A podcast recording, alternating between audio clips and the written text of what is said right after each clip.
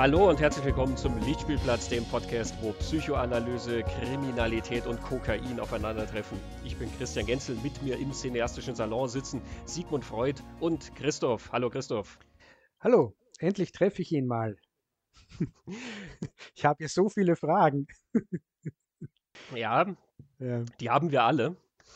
Und wir werden auch ein paar Antworten heute kriegen. Vielleicht nicht vom Mann selber, aber wir haben uns letztes Mal um einen der großen Detektive der Filmgeschichte gekümmert, Jake Giddies in Chinatown. Wir kümmern uns heute um einen der großen Detektive der Literatur- und Filmgeschichte, gehen etwas in der Zeit zurück, Sherlock Holmes. Und, und wie ja der Anfang schon vielleicht vermuten lässt, ähm, handelt es sich um eine besondere Sherlock Holmes-Geschichte, die wir uns heute vorknüpfen. Auf Deutsch heißt sie Kein Koks für Sherlock Holmes. Im Englischen etwas eleganter The 7% Solution. Ein Buch, ein Film, plus diverse Bücher, die folgen. Das müssen wir vielleicht erklären. Mhm. Nicholas Meyer hat ein Buch geschrieben namens The 7% Solution, kein Koks für Sherlock Holmes. Das ist verfilmt worden. Das Buch ist 1974 rausgekommen, der Film 1976. Und er hat dann noch weitere Sherlock Holmes Bücher geschrieben, äh, nämlich noch vier weitere. Um die werden wir uns auch kümmern, wo wir schon mhm. dabei sind. Und wir werden mit Nicholas Meyer auch höchst selbst reden. Wir haben ihn nämlich als Interviewpartner gewinnen können und äh, lassen ihn ein bisschen erzählen von der Entstehung dieser Bücher, von seinen Gedanken zu den Holmes-Geschichten, äh, zu der Adaption in den Film. Wie gehabt wird es hier so ablaufen, wir spielen kurze Clips ein aus dem Interview mit Nicholas Meyer. Wer das ganz hören will, geht zu unserem Schwestern-Podcast talkingpicturespodcast.com. Da kann man das gesamte Gespräch nachhören und ich glaube, das ist eine sehr lohnenswerte Sache, das dann auch in aller Ausführlichkeit zu hören. Das stimmt. Sehr tolles Interview. Ähm, diese Folge haben wir in Zusammenarbeit mit dem deutschen Sherlock Holmes Magazin äh, gestaltet. Äh, dort findet sich das Interview nämlich auch in der neuen Ausgabe Nummer 53. Die müsste da erscheinen, wo wir mit dem Podcast erscheinen. Gibt es auch eine Textversion ähm, von dem Nicholas Meyer Interview, dafür eingedeutscht. Ähm, also wer sich ein schönes und äh, für Sherlockianer natürlich äh, essentielles Magazin anschauen will, ähm, deutsches Sherlock Holmes Magazin.de ist es mit Bindestrichen zwischen allen Worten, ähm, um das zu finden und dort die Ausgabe 53. Eine lohnenswerte Sache. Vielleicht erklären wir noch kurz zu Nicholas Meyer, zu unserem Stargast. Der ist ja nicht irgendwer. Wir reden mit ihm über Sherlock Holmes und seine Geschichten reden. Er hat ja natürlich noch ganz andere Sachen auf dem Kerbholz. Am bekanntesten ist er für seine Star Trek-Geschichten. Er ist der Regisseur von Star Trek 2, Der Zorn des Khan und Star Trek 6, Das unentdeckte Land. Er hat auch am Drehbuch von Star Trek 4 äh, mitgeschrieben. Er hat auch ganz viele andere Sachen äh, gemacht. Er hat den TV-Film The Day After gedreht, dieses Nuklearkatastrophendrama, was äh, damals der meistgesehene TV-Film aller Zeiten war in Amerika. Ähm, er hat eine sehr schöne Geschichte mit Malcolm McDowell und David Warner gemacht, Flucht in die Zukunft, äh, Time After Time, in der Jack the Ripper von H.G. Wells ins San Francisco der Gegenwart gejagt wird. Äh, er hat als Drehbuchautor auch ganz viel gemacht. Ähm, Drehbücher von Summersby zum Beispiel, die Philip Roth-Adaptionen Der menschliche Makel oder Elegy. Er hat die Serie Die Medici betreut, also da ist er als Creator für verantwortlich gewesen. Er war auch an der neuen Star Trek-Serie Discovery beteiligt. Ähm, da gibt es ganz, ganz viel zu entdecken, viel zwischen Literatur und Historie und viel Spiel mit diesen Motiven. Ähm, wir kümmern uns um die besagten Sherlock Holmes-Geschichten hier. Und da sollte man vielleicht erstmal erklären, was ist denn die Sherlock Holmes-Geschichte, die da heißt Kein Koks für Sherlock Holmes? Ja, die Geschichte ähm, spielt 1891. Wir reden jetzt vom Roman, der dann äh, auch unter dem Namen Sherlock Holmes und der Fall Sigmund Freud veröffentlicht wurde. Und es beginnt damit, dass sich Holmes und Watson treffen und Holmes erklärt dann äh, dem, dem Dr. Watson, dass er seinem internationalen Verbrechergenie, am kriminellen Superhirn auf der Spur ist, nämlich dem äh, Professor Moriarty und dass dieser Moriarty aber auch hinter Holmes her ist und Holmes gefährdet und er kann aber da jetzt so dieses internationale Verbrechersyndikat aufdecken und Watson erkennt aber relativ schnell, weil Watson ist ein ziemlich guter Arzt, dass Holmes ein bisschen auffällig ist. Er ist ein bisschen derangiert, er wirkt manisch und paranoid und er wirkt so wahnhaft irgendwie und ähm, stellt sich dann relativ schnell heraus, äh, Sherlock Holmes ist kokainabhängig ähm, und fantasiert sie da irgendeine Geschichte zusammen. Die Kokainabhängigkeit von Sherlock Holmes ist gleich mal Bezug zu den Arthur Conan Doyle Geschichten. Ähm, da wird es erwähnt in uh, The Sign of the Four, das Zeichen der Vier. Die 7% Solution, in dem Fall eine siebenprozentige Lösung, äh, bezieht sich eben auf genau diese Droge, die er dann nimmt. Das ist der Originaltitel dann eben unserer Geschichte wer die Sherlock Holmes Geschichten kennt, weiß, Professor Moriarty ist eigentlich der Erzfeind von Sherlock Holmes und eben wirklich dieses brillante Verbrechergenie. In Meyers Geschichte ist Moriarty äh, alles andere als ein brillantes Verbrechergenie, sondern er ist einfach nur der alte Hauslehrer von äh, Sherlock Holmes und von Mycroft, dem Bruder von Sherlock. Und äh, Moriarty taucht dann in der Geschichte auch auf und, und erklärt, dass er sich belästigt fühlt von Sherlock Holmes, weil der lungert immer vor seinem Haus herum und verfolgt ihn ständig und geht ihm auf die Nerven. Und Watson äh, ist aber up-to-date mit der Fachliteratur und weiß, es gibt in Wien einen jungen Arzt, der sich mit Kokain und Kokainabhängigkeit auskennt. Und da muss man jetzt den Sherlock Holmes hinlocken und er tut sich da mit Mycroft zusammen um einen Plan auszuhacken, wo dann wieder der Hauslehrer Moriarty involviert ist. Das ist sehr clever, denn sie tun Vanillelösung auf die Schuhsohlen von Professor Moriarty und weil sie wissen, dass Holmes sofort mit dem Bluthund Toby da Nachforschungen anstellen wird und der Bluthund Toby schnuppert dann äh, Watson und Holmes bis nach Wien und bis in die Berggasse in die Praxis von Sigmund Freud der zu dem Zeitpunkt, wir sind 1891er, wirklich ein junger Arzt ist und noch nicht der Psychoanalytiker ist, der man heute kennen. Ja, zum historischen Background von Freud und dem Wien dieser Zeit, was da gezeichnet wird, kommen wir auch gleich. Ähm, aber hören wir erstmal Nicholas Meyer, wie denn diese Idee überhaupt entstanden ist. Er schreibt das auch in seiner Autobiografie, äh, die übrigens sehr empfehlenswert ist, The View from the Bridge. Ähm, aber wir haben ihn natürlich auch danach gefragt. Der Ausgangspunkt ist, Nicholas Meyers Vater war selber Psychoanalytiker und hat ihm dann erzählt, äh, wie seine Methoden sind, die den jungen Nicholas Meyer dann sehr an diesen Detektiv erinnert haben, von dem er ja immer die Geschichten so verschlungen hat. Nicholas Meyer. He's based on a lot of things. He's the idea that ran through my head at the time and again, this is to the best of my recollections, and recollections are not perfect, is that this book came about over the long haul when I was in high school and people said, Oh, your old man's a shrink. Is he a Freudian? I don't know if you read this story mm-hmm. anywhere mm-hmm. already. Mm-hmm. So you you know, so I was asking my my dad, and my dad was describing his methodology, and I thought, gee, that that sounds like Sherlock. And then I wondered how much Doyle knew about Freud, you know, and then I learned that Freud liked to read Sherlock Holmes stories for recreation. Mm-hmm. Um, and that he compared himself to Sherlock Holmes, at least at one point in writing. Um, so I think that I, you know, I, I I noticed the resemblance between Holmes and Freud. And the conceit of the book, I think, is that Holmes goes to be cured of his cocaine addiction from Freud, who is himself a recovering uh, cocaine addict. Um, and then when they join forces to solve the mystery, there is an exchange of gifts in a way.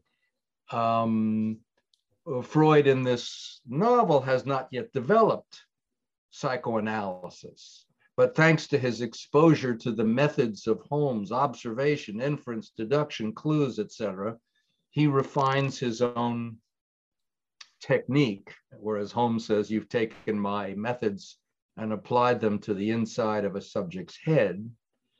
And Freud's gift in turn is to get Holmes off coke. Mm-hmm.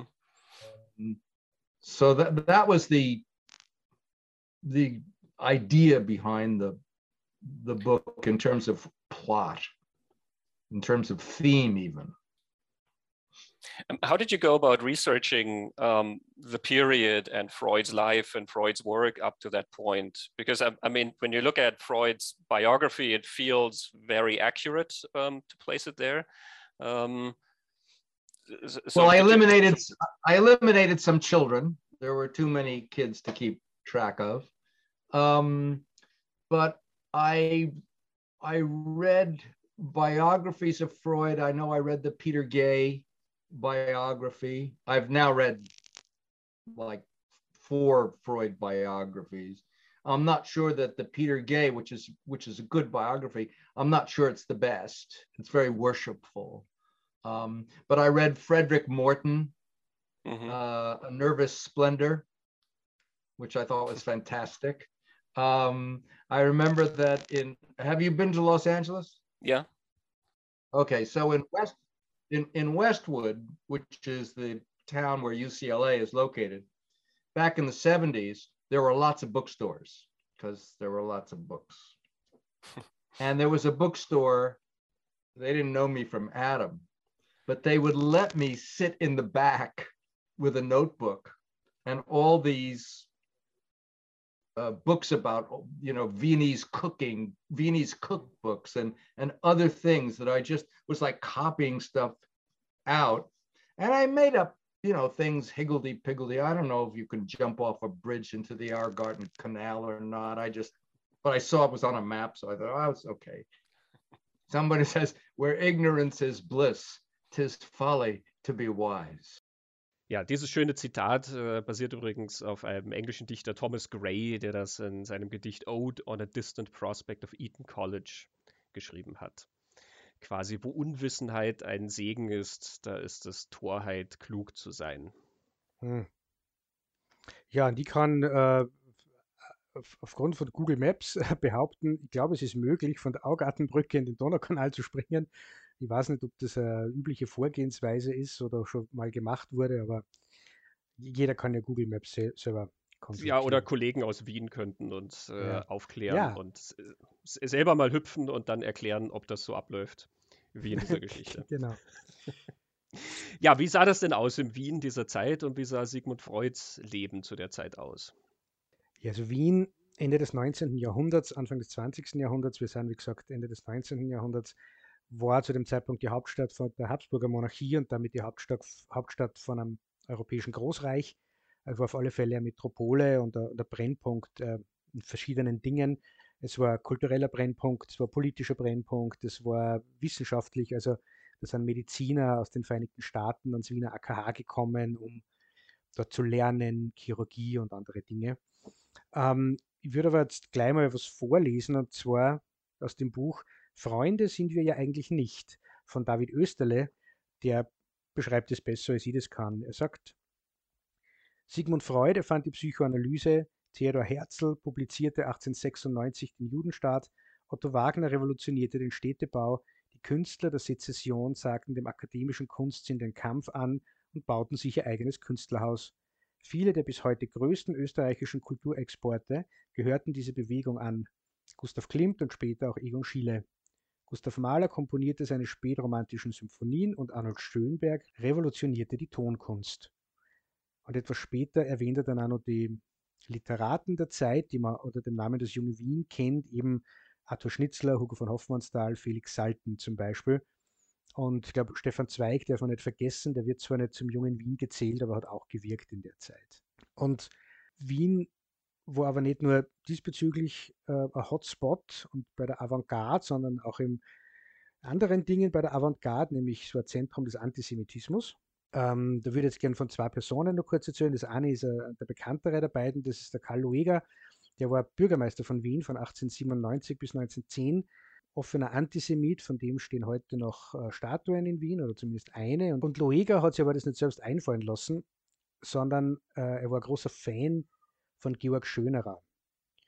Und Georg Schönerer war ein, nennen wir ihn einmal Politiker, er war deutschnational, großer Fan von Bismarck und er ist zunehmend antisemitischer geworden und ähm, war zeitlang in Parteien aktiv, Schönerer, bis er dort auch nicht mehr gern gesehen war, weil er ein bisschen zu radikal war. Und dann hat er so sich in die Außer, parlamentarische Arbeit und außerparteiliche Arbeit zurückgezogen und hat also eine Anhängerschar um sich gesammelt. Die haben dann auch Führer genannt. Und Schönerer hat dann auch ein politisches Programm geschrieben, bei dem es darum geht, wie man Österreich deutschnational und antisemitisch umbauen kann. Das ist das Linzer Programm. Und 1845 hat er diesem Programm eigenmächtig den Aria-Paragraphen hinzugefügt. In einem Buch äh, von Brigitte Hamann, Hitlers Wien heißt es, da erklärt sie oder zitiert Schönerer, warum er das gemacht hat, nämlich zur Durchführung der angestrebten Reformen ist die Beseitigung des jüdischen Einflusses auf allen Gebieten des öffentlichen Lebens unerlässlich. Das hat dann dazu geführt, dass ähm, Wegbegleiter von ihm, die deutschnational eingestellt waren und politisch eigentlich auf seiner Linie, aber jüdisch waren, auf einmal ausgeschlossen worden aus seinen Kreisen. Und der Aria-Paragraph hat dann recht schnell Schule gemacht und Hamann schreibt dann weiter, die deutschen Burschenschaften warfen ihre ganz und gar deutsch gesinnten Juden hinaus, unter ihnen Theodor Herzl, Viktor Adler und Arthur Schnitzler. Andere deutsche Vereine, vom Alpenverein über Turner, Sprach- und Lesevereine bis zu Ruderclubs und Liedertafeln folgten und schlossen meist außer den Juden auch noch alle Slawen aus. Ja, der feine Herr Schönerer und auch der feine Herr Lueger waren äh, große Vorbilder für Adolf Hitler, kann man sich natürlich denken. Der Grund, warum ich das jetzt so ausführlich vorgelesen habe, ist, weil gerade diese Auswirkung auf Sportvereine, dass die dann auch alle Juden ausgeschlossen haben, aufgrund dieser politischen Idee, das wird dann nur wichtig in unserer Geschichte später. Also so viel zu Wien. Und jetzt zu Freud und Kokain. Was ist das für eine Geschichte? Hat Freud Kokain genommen? Ja, Freud hat Kokain genommen. Freud hat äh, mit äh, Kokain experimentiert. Er hat von einem Militärarzt gehört, also so habe ich mir das jetzt da zusammengesucht aus diversen Biografien. Ähm, Kokain war kein bekanntes Mittel zu der Zeit, aber Militär ist experimentiert worden damit, damit die Soldaten ein bisschen länger fit sind und äh, kämpfen können. Das ist also ein sich wiederholender Topos, kommt man vor. Äh, Soldaten und Drogen. Und Freud war sehr, sehr neugieriger und, und, und experimentierfreudiger Wissenschaftler eigentlich und es ist es eigentlich geblieben bis an sein Lebensende. Er hat mit, mit Kokain experimentiert, sowohl an sich selbst als auch in der Krankenbehandlung und hat dann äh, 1884 äh, einen Artikel geschrieben, der heißt Über Coca. Da schreibt er relativ genau auf, äh, wie die Wirkung ist. Also er beschreibt die Dosierung, die er einnimmt und wie sich das dann im Mund anfühlt und wie es sich körperlich anfühlt und wie es mit seiner Psyche, was das macht. Die Hoffnung von ihm war, dass man damit Suchterkrankungen heilen kann guter Freund von ihm war morphiumabhängig und den hat er mit Kokain behandelt und äh, man glaubt es nicht, aber die Morphiumabhängigkeit ist weggegangen. Und Christian, du ahnst nie, was als nächstes passierte. Ja, es ist eine andere Abhängigkeit dazugekommen. Schwant mir. Du hast recht. Äh, eine Substitutionstherapie im Gedanken, aber leider halt noch nicht ganz ausgeknobelt. Ja, und Freud dürfte das auch bis an sein Lebensende in Form von Schuldgefühlen beschäftigt haben, was ich so gelesen habe. Ähm, aber er hat, wie gesagt, Kokain auch selbst genommen. Er hat es bei so, also im Privaten nämlich, jetzt bei depressiven Verstimmungen genommen oder wenn er nervös war vor Reden und Auftritten zum Beispiel. Oder er hat es als Aphrodisiakum genommen. Woher weiß man das? Weil er seiner Frau Briefe darüber geschrieben hat oder seiner Verlobten zu dem Zeitpunkt nur. Die haben eine relativ lange Verlobungszeit getrennt voneinander verbracht. Sie war in Deutschland und er in Wien. Und aus diesen Briefen weiß man sehr viel Persönliches über Freud. Und er hat dann eben 1895 noch, da gibt es einen Brief, wo er ankündigt, er wird sie jetzt besuchen und dann auch Kokain nehmen. Und man weiß ja, was er damit andeuten will. Er hat auch seiner Frau oder seiner Verlobten Kokain gegeben. Und jetzt kann man sich irgendwie ausrechnen, 1884 schreibt er diesen Artikel über Coca. 1895 schreibt er seiner Frau noch, dass er Kokain jetzt nehmen und mitbringen wird, quasi. Also diese, diese elf Jahre mindestens hat er es konsumiert. Äh, Peter Gay, äh, ist so der, der die, die bekannteste Freud-Biografie geschrieben hat, beschreibt es, finde ich, sehr passend, dass die, die Art und Weise, wie Freud über Kokain schreibt, sehr schwankt zwischen wissenschaftlicher Beschreibung, sehr genau, und unverhohlener und großer Begeisterung für diesen Stoff. und dass das ein bisschen eine bizarre Mischung ist. Heute kriegt man das in dem Buch Schriften über Kokain, wenn Sie das wer durchlesen möchte. Wo stand Freud in seiner Laufbahn, in seiner Karriere quasi?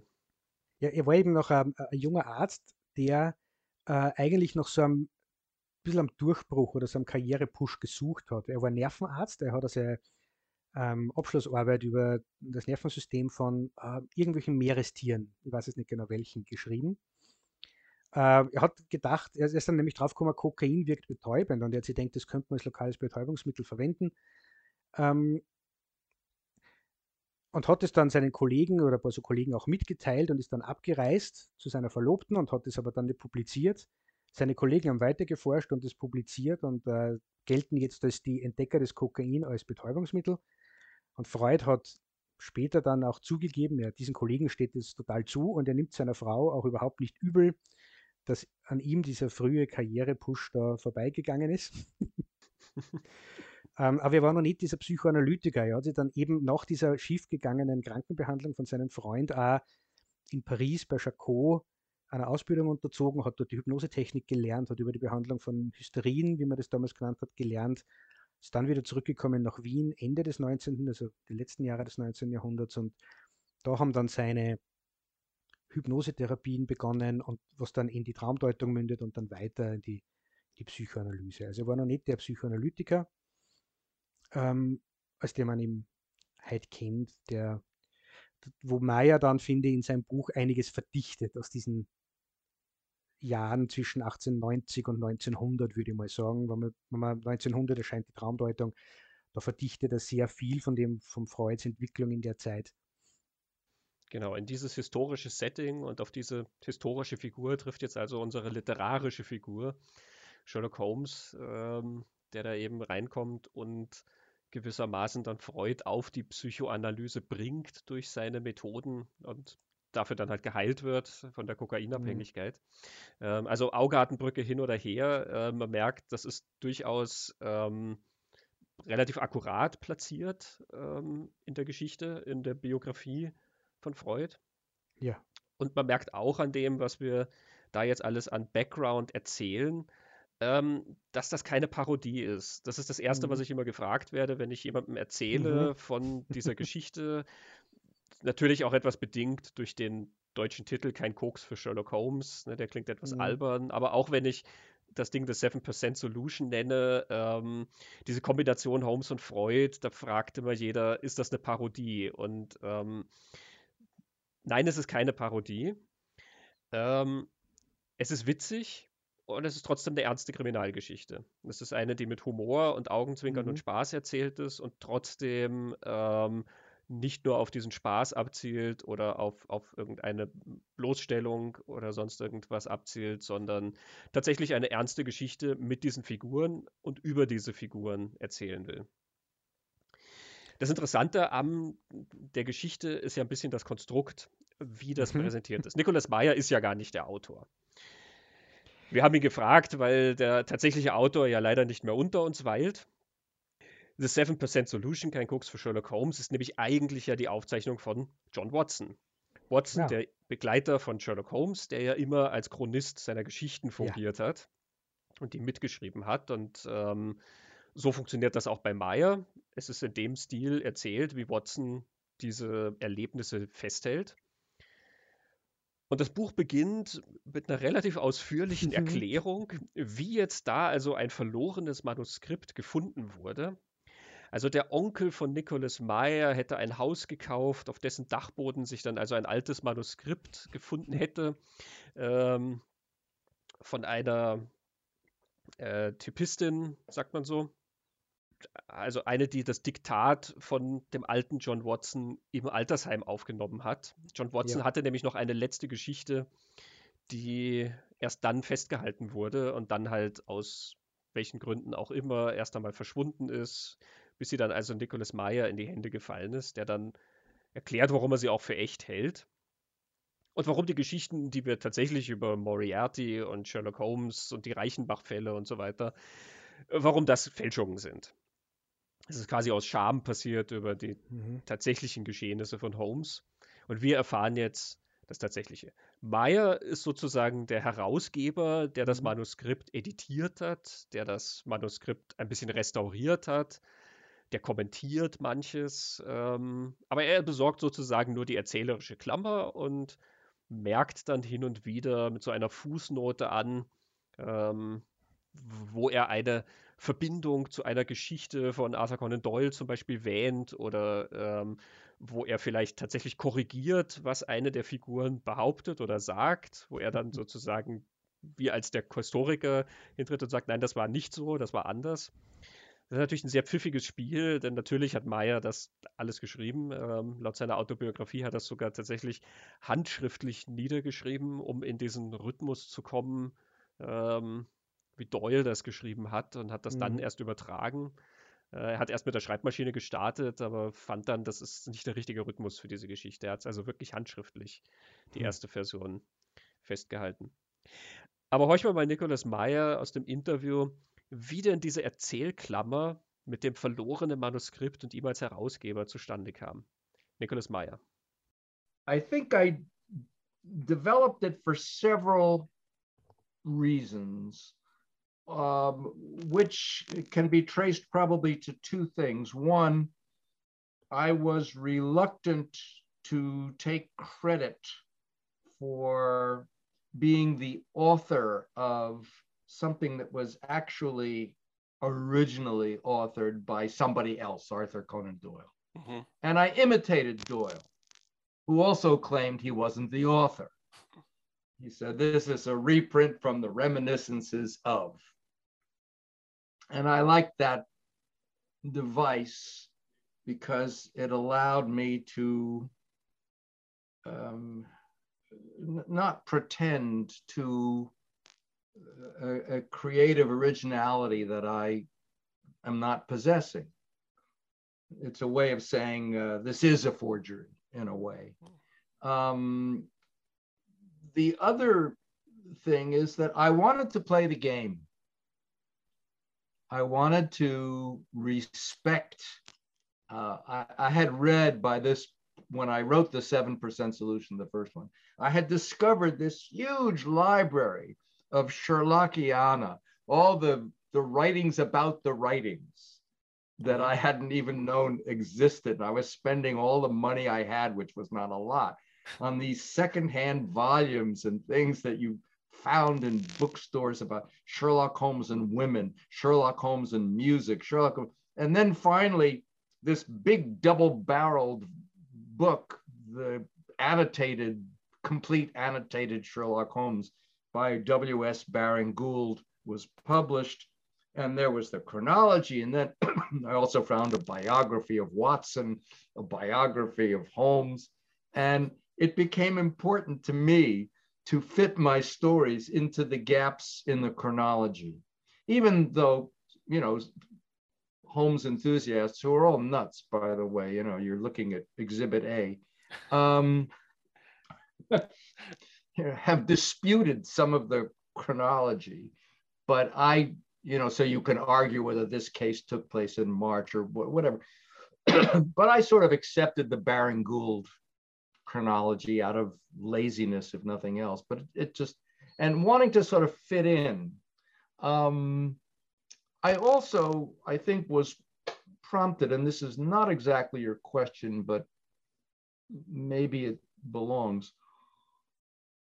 When I wrote the 7% solution, it was slightly a protest against other Sherlock Holmes imitations that I had read, or more precisely watched, because mm-hmm. I hated all the Sherlock Holmes movies, which seemed to me sort of a campy. Uh, they weren't, you know, the way my 11 year old self made sense of these stories. And, and that Watson was always portrayed as such a jerk Mm-hmm. I could never understand. I thought, well, why does a genius hang out with with a, a jerk? You know, Holmes is quite vain as I read him. He wants not the admiration of a, of a jerk, he wants the admiration of like a regular person, the reader, us, whatever.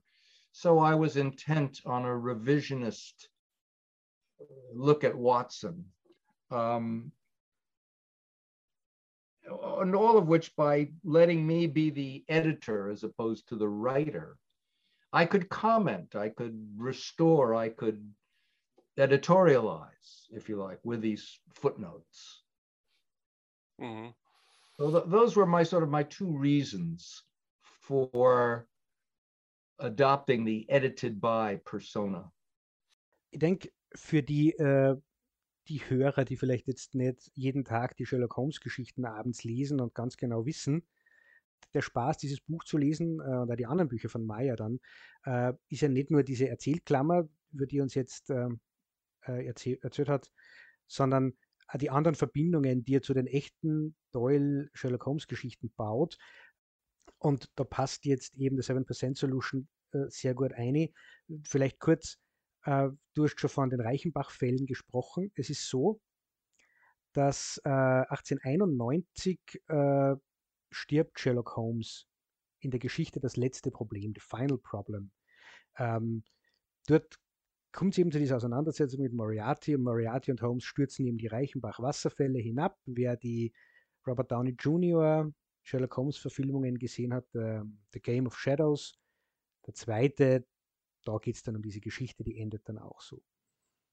Der, der, Grund dafür war, dass Arthur Conan Doyle ja dieser Figur überdrüssig wurde, ja. weil ähm, die Sherlock Holmes-Geschichten so erfolgreich waren, dass sie, wie er fand, seine anderen literarischen mhm. ähm, und auch schriftstellerischen ähm, äh, Werke überschattet haben. Also er hat ja auch historische Sachen geschrieben mhm. und andere Geschichten ähm, und war immer so ein bisschen zwiegespalten, was den Erfolg von Holmes angeht. Und es war also ein Versuch, sich dieser Figur zu entledigen. Aber. Genau. Äh, die Fans sind durchgedreht und das ging auch ganz ohne Social Media damals. Und er hat dann über die Jahre, glaube ich, wieder ein bisschen so Interesse an dieser Figur gekriegt, hat ein paar Geschichten entdeckt, die doch gute Holmes-Geschichten wären. Und Sherlock Holmes kehrt dann äh, 1894 äh, zurück in der Geschichte Das leere Haus. Die offizielle Erklärung, wo war denn Holmes jetzt drei Jahre lang, ist, ähm, er hat sich irgendwie abgesetzt, er hat diese Konfrontation bei den Reichenbach-Fällen, wo er nicht hinuntergestürzt ist, sondern nur Moriarty, genutzt, um sich abzusetzen und ist durch Indien und Tibet gereist. Und jetzt ist er wieder da. Und Nikolaus Meyer erzählt uns die Geschichte eben anders. Er erzählt uns, dass Holmes kokainabhängig war und sie in Wien äh, einer Behandlung bei Sigmund Freud unterzogen hat. Genau. Und wer der 7% Solution schaut oder liest und dann sie äh, The Final Problem durchliest, äh, das hat mir am meisten beeindruckt, wie, wie Meyer diese Szene, die ich ganz am Anfang beschrieben habe, Holmes und Watson treffen sich und Holmes beschreibt, er ist verfolgt von diesem Verbrechergenie Moriarty, der ist hinter ihm her. Ähm, in Doyles Geschichte ist das ja äh, total ernst gemeint und Moriarty ist wirklich so ein, ein großer Verbrecher.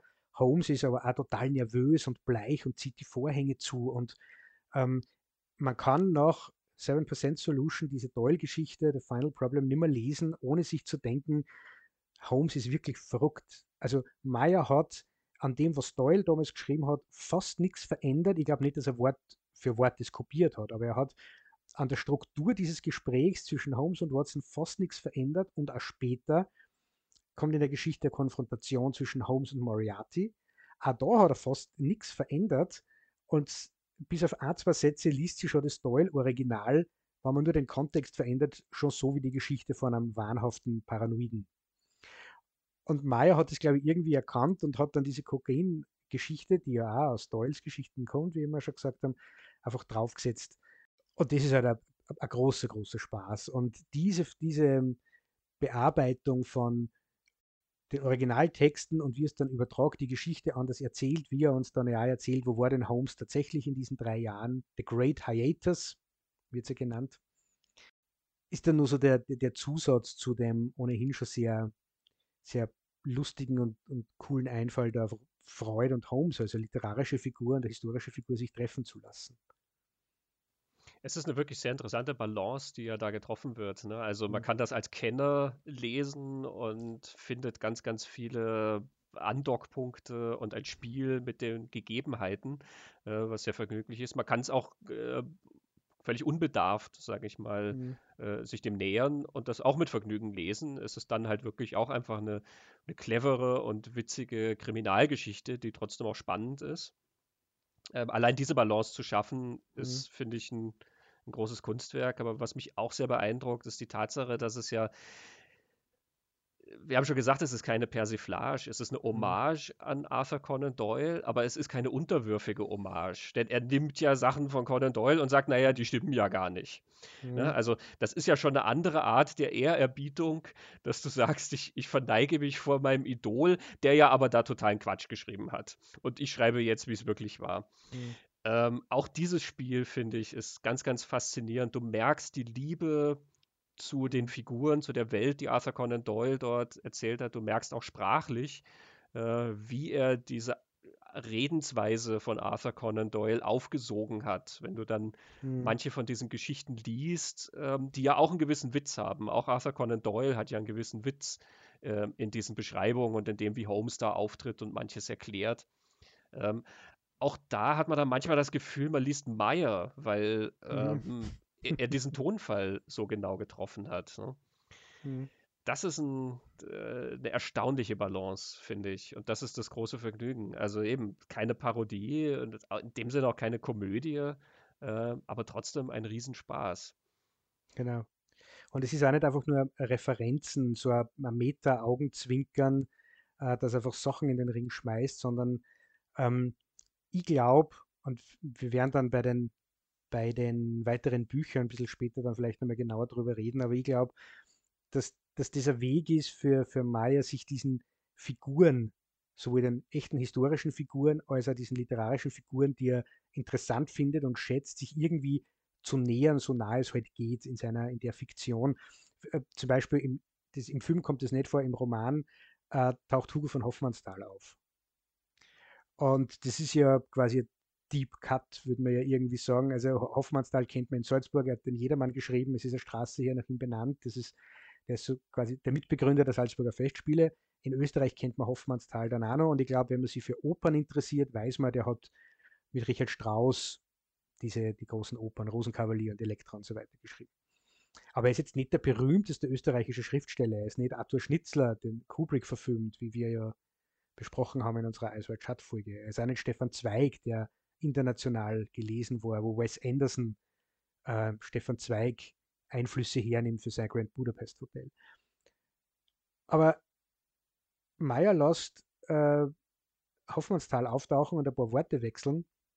Einfach, glaube ich, nur, weil er, weil er in dieser Welt, in diesem Wien einfach gern spazieren geht und dort sich gern mit diesen Menschen unterhält. Und ähm, das ist immer eine andere Auseinandersetzung wie nur das Name-Dropping. Ähm, aber eben, da kommen wir dann, glaube ich, beim, beim zweiten Holmes-Roman nur genauer mhm. dazu, was er da eigentlich alles macht.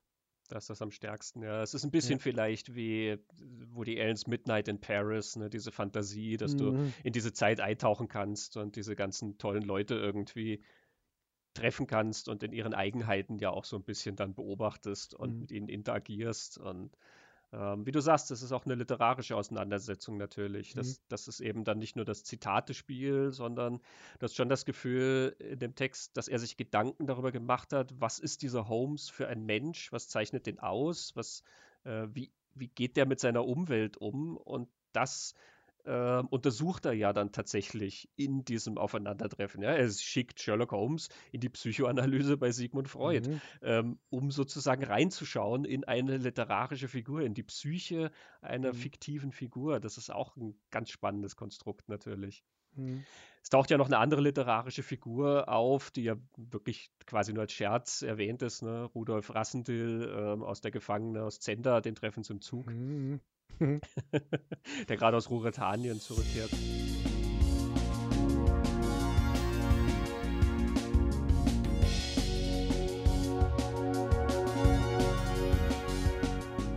Was wir bisher noch gar nicht erwähnt haben zu Kein Koks für Sherlock Holmes, ist ein Fall. Genau. Wir haben jetzt so getan, als wäre der Fall sozusagen das Kokain, aber nein, natürlich, Sherlock Holmes und Sigmund Freud lösen ja gemeinsam einen Kriminalfall. Ja, Muss genau. ja so sein. Ja. Ähm, Holmes ist ja dann auf dem Weg der Besserung, er wird mhm. geheilt mhm. und äh, gleichzeitig lernt Freud dann ja über ihn so ein bisschen die Methoden der Beobachtung mhm. und der Deduktion und sowas kennen.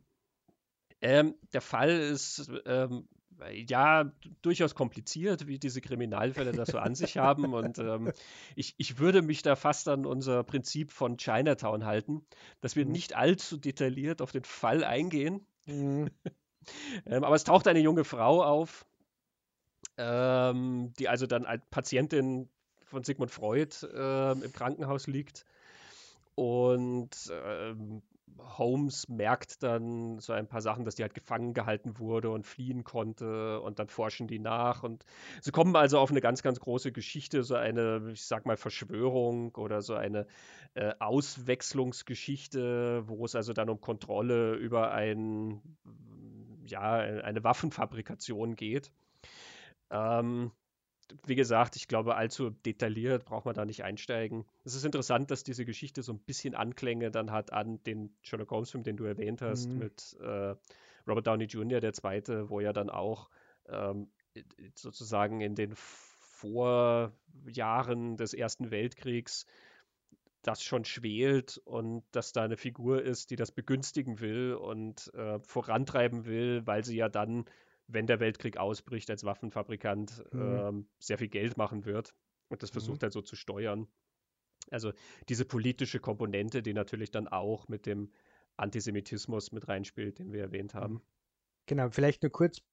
Äh, am Ende kehrt der Film oder die Geschichte dann nach dem Kriminalfall und großer Actionsequenz ähm, wieder in die Behandlung doch ein bisschen zurück, in die Psychoanalyse. Ähm, es gibt eine Hypnose, also Holmes wird hypnotisiert von Freud eine letzte Sitzung will Freud da mit Holmes machen und dann trumpft die Psychoanalyse auf. Es wird das Kindheitstrauma aufgedeckt von Sherlock Holmes. Das wird, dadurch wird geklärt, was steckt hinter der Kokainabhängigkeit, aber auch was steckt hinter Holmes' Entschluss, überhaupt Detektiv zu werden. Und wie das so ist in der Psychoanalyse, hat es immer mit der Kindheit zu tun und immer mit der Mutter. Und dann ist ähm, Holmes geheilt und verschwindet aus der Geschichte, so wie er es in The Final Problem tut und bereist unter einem anderen Namen Indien und Tibet. Ja, wir haben jetzt ein paar Mal schon den Film erwähnt. Und der Fall ist vielleicht äh, das geeignete Sprungbrett zum Film. ähm, wenn wir uns jetzt schon nicht darauf einigen können, dass wir den Fall im Buch exakt nacherzählen, wollen wir es beim Film erst gar nicht probieren. Es ist nämlich tatsächlich ein anderer Fall, ja. den die beiden dann lösen. Also schon ein ähnlicher Fall, wo mhm. viele Elemente dann ähnlich oder identisch sind und andere dann aber nicht, äh, der also dann auf andere Auflösungen mit anderen Begebenheiten hinausläuft. Ganz interessanter Prozess. Nicholas Meyer hat nicht Regie geführt bei der Verfilmung. Nicholas Meyer hat das Drehbuch adaptiert und hat dafür auch eine Oscar-Nominierung erhalten. Herbert Ross ist der Regisseur der Adaption und der wollte auch eben Nicholas Meyer mit an Bord haben und ähm, hat auch großen Respekt vor ihm als Autor und vor dem Material gehabt. Und da reden wir nochmal kurz mit Nicholas Meyer, wie diese Änderungen in der Geschichte denn zustande kamen. There were two reasons why I changed things. One is I, I was never very happy, rightly or wrongly, and, and who's to say what's right or wrong. But I was never very happy with the mystery that they mm-hmm. collaborated on. I'm, I'm not sure that making up mystery stories is my strong suit. I'm still looking for what my strong suit is. I think I found some, but but uh, but I'm not sure that you know mystery writing. I've I've gotten better at it. I might mm. add but I viewed writing the screenplay as a chance to improve the mystery. But there was also a second reason, and that is that when you've read the mystery story in the book, and then you go to see the movie, you already know mm. the mystery, you know the ending. And I noticed this particularly when I looked at the movie of uh, Presumed Innocent, mm-hmm. uh, which was a famous book, and I read the book, so I knew who did it. Then I went and looked at the movie, and I still knew who did it. And that to me sort of robbed some of the pleasures of what mystery stories I think are supposed to do. So I thought, okay, once you put Freud and Holmes together, why don't you throw a curveball and make everybody wake up who thinks they know what's going to happen. So that was another reason for uh, doing what I did and changing the mystery. Mm-hmm. And I, I, I, think I probably improved it, but I, I don't know. Maybe I did. Nicholas Meyer hat auch detailliert über die Zusammenarbeit mit Herbert Ross äh, geredet, die ja sehr interessant dahingehend war, dass Herbert Ross näher am Ausgangsmaterial bleiben wollte und Nicholas Meyer etwas weiter weggehen wollte. Normalerweise ist es ja umgekehrt. Der Autor sagt, das muss so gemacht werden, wie es hier steht. Ne? Wir denken an The Shining. Ähm, hier in dem Fall war Herbert Ross derjenige, der das forciert hat. Horch mal doch mal, was Nicholas Meyer zu dieser Zusammenarbeit äh, an dem Film sagt. I loved Herb. Mm-hmm. What I owe Herb, I could probably never actually ever repay. His great kindness of letting me be on the set and watch, which I wanted because I wanted to direct a movie of my own one day. Um, and his deference to me as the writer, as the, the book, you know, um, was extraordinary. I guess it's important to be ruthless.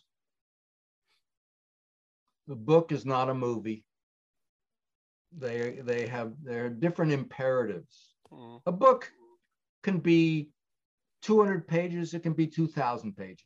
It can be written in the first person, it can be written in the third person, it can even be written in the second person, but it, it, it doesn't have to obey a dramatic form. But a drama and a, and a movie, even a mini series, these are, you have to figure out what makes something dramatic and how it works. And, you know, as an example, uh, and I obviously this is one where Herb won and he was, turns out to have been right. Once my novel was finished, I had a dream that two people in my novel were playing tennis. And I woke up and I just couldn't figure out which two people were playing tennis and why they were playing tennis. But it was very, and I was lying in bed and was it Holmes and Freud or is it Watson and I and I came up with this thing and I called my editor in New York. I said, "Don't go any further. Let me just, you know." So I sent him three more pages or four page, whatever was. This tennis match. Just came out of this dream, and then it, it paid off. You know, no backhand, no backhand. Um, and I want. I said when we made the movie, I said, "Well, we don't want the tennis match, and we don't want this whole story to stop while these two guys are playing tennis. This isn't strangers on a train." Um, and Herb said, "No, no, everybody loves the tennis match."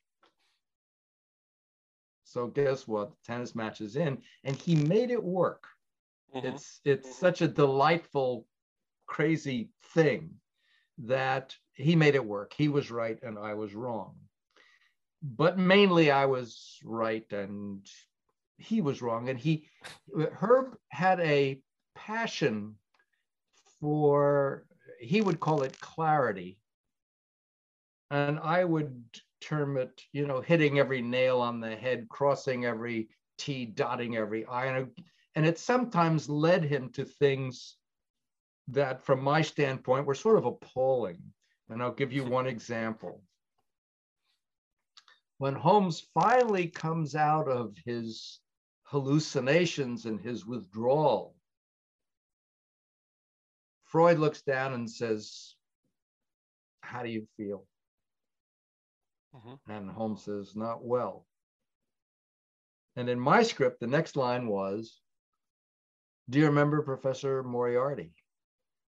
And Holmes says, Yeah, I know what you want me to say. And the scene goes on. But in the movie, Freud says, How do you feel? And Holmes goes, Not, not well. And Freud says, Yes, you do. You are much better. And in fact, today we are going to force some food into you. And I think, There's no way on earth that anybody, Sigmund Freud, would ever talk like this. But Herb was trying to move along the plot, Mm. you know, in some way. And he put this line, I just, I, you know, I used to wince every time. Give you another example. At the very end of the movie,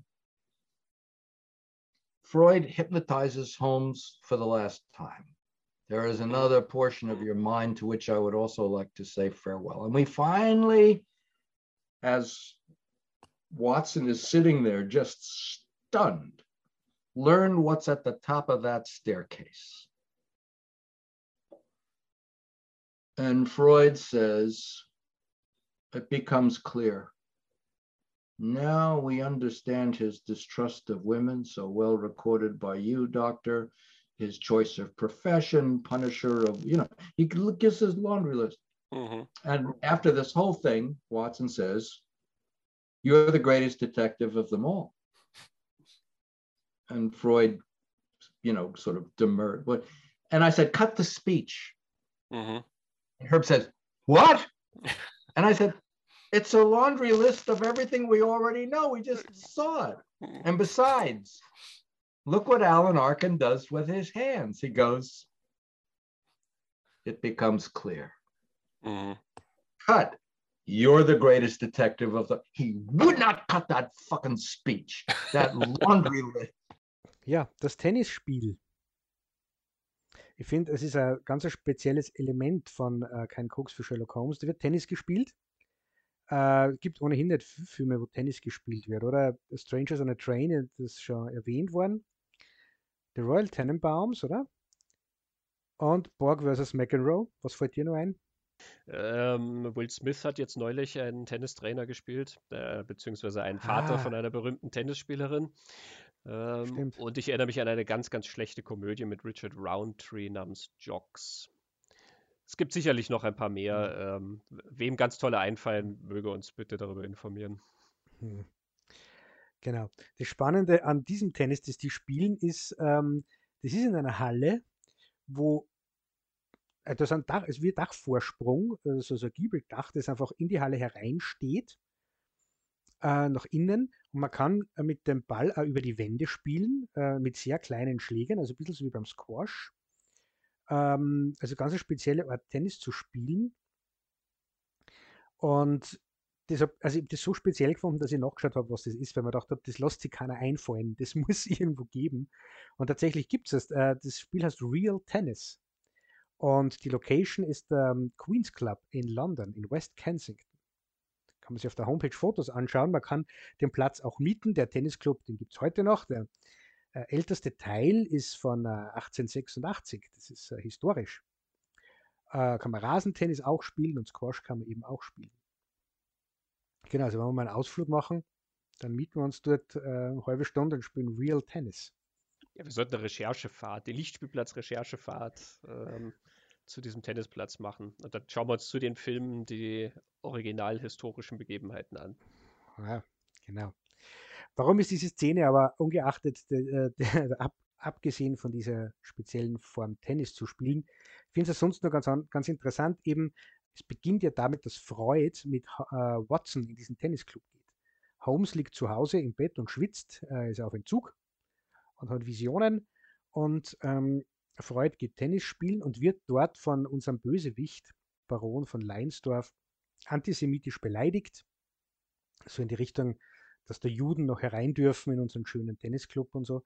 Worauf Freud erst nicht gar nicht reagiert, aber Watson ist äh, total, äh, regt sich total auf. Es kommt zu einem Konflikt und ähm, es kommt zum Duell. Und da kommt jetzt wieder dieser Aria-Paragraph ins Spiel, den ich ganz am Anfang von Schönerer eben erwähnt habe. Freud äh, ist satisfaktionsfähig. Äh, laut Schönerer übrigens waren Juden nicht satisfaktionsfähig, aber bei uns im Film ist er das. Äh, die Wahl der Waffen obliegt ihm, weil er wurde ja in seiner Ehre beleidigt und er wählt den Tennisschläger und sie spielen eben dieses Tennismatch miteinander. Ähm, dann finde ich zwei Elemente eben sehr, sehr cool. Das eine ist, äh, irgendwann kommt Freud drauf, der Herr Baron hat keine Rückhand.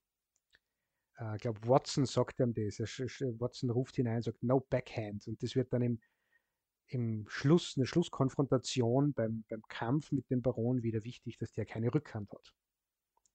Eine Rückhandschwäche.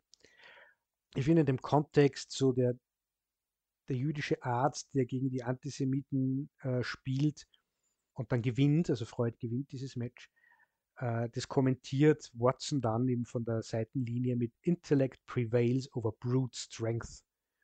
Und ich finde das sehr schön überhaupt im, im großen Weltgeschehen, so die, die mhm. grobschlächtige Gewalt der einen gegen die, gegen die Juden, genau. Mhm.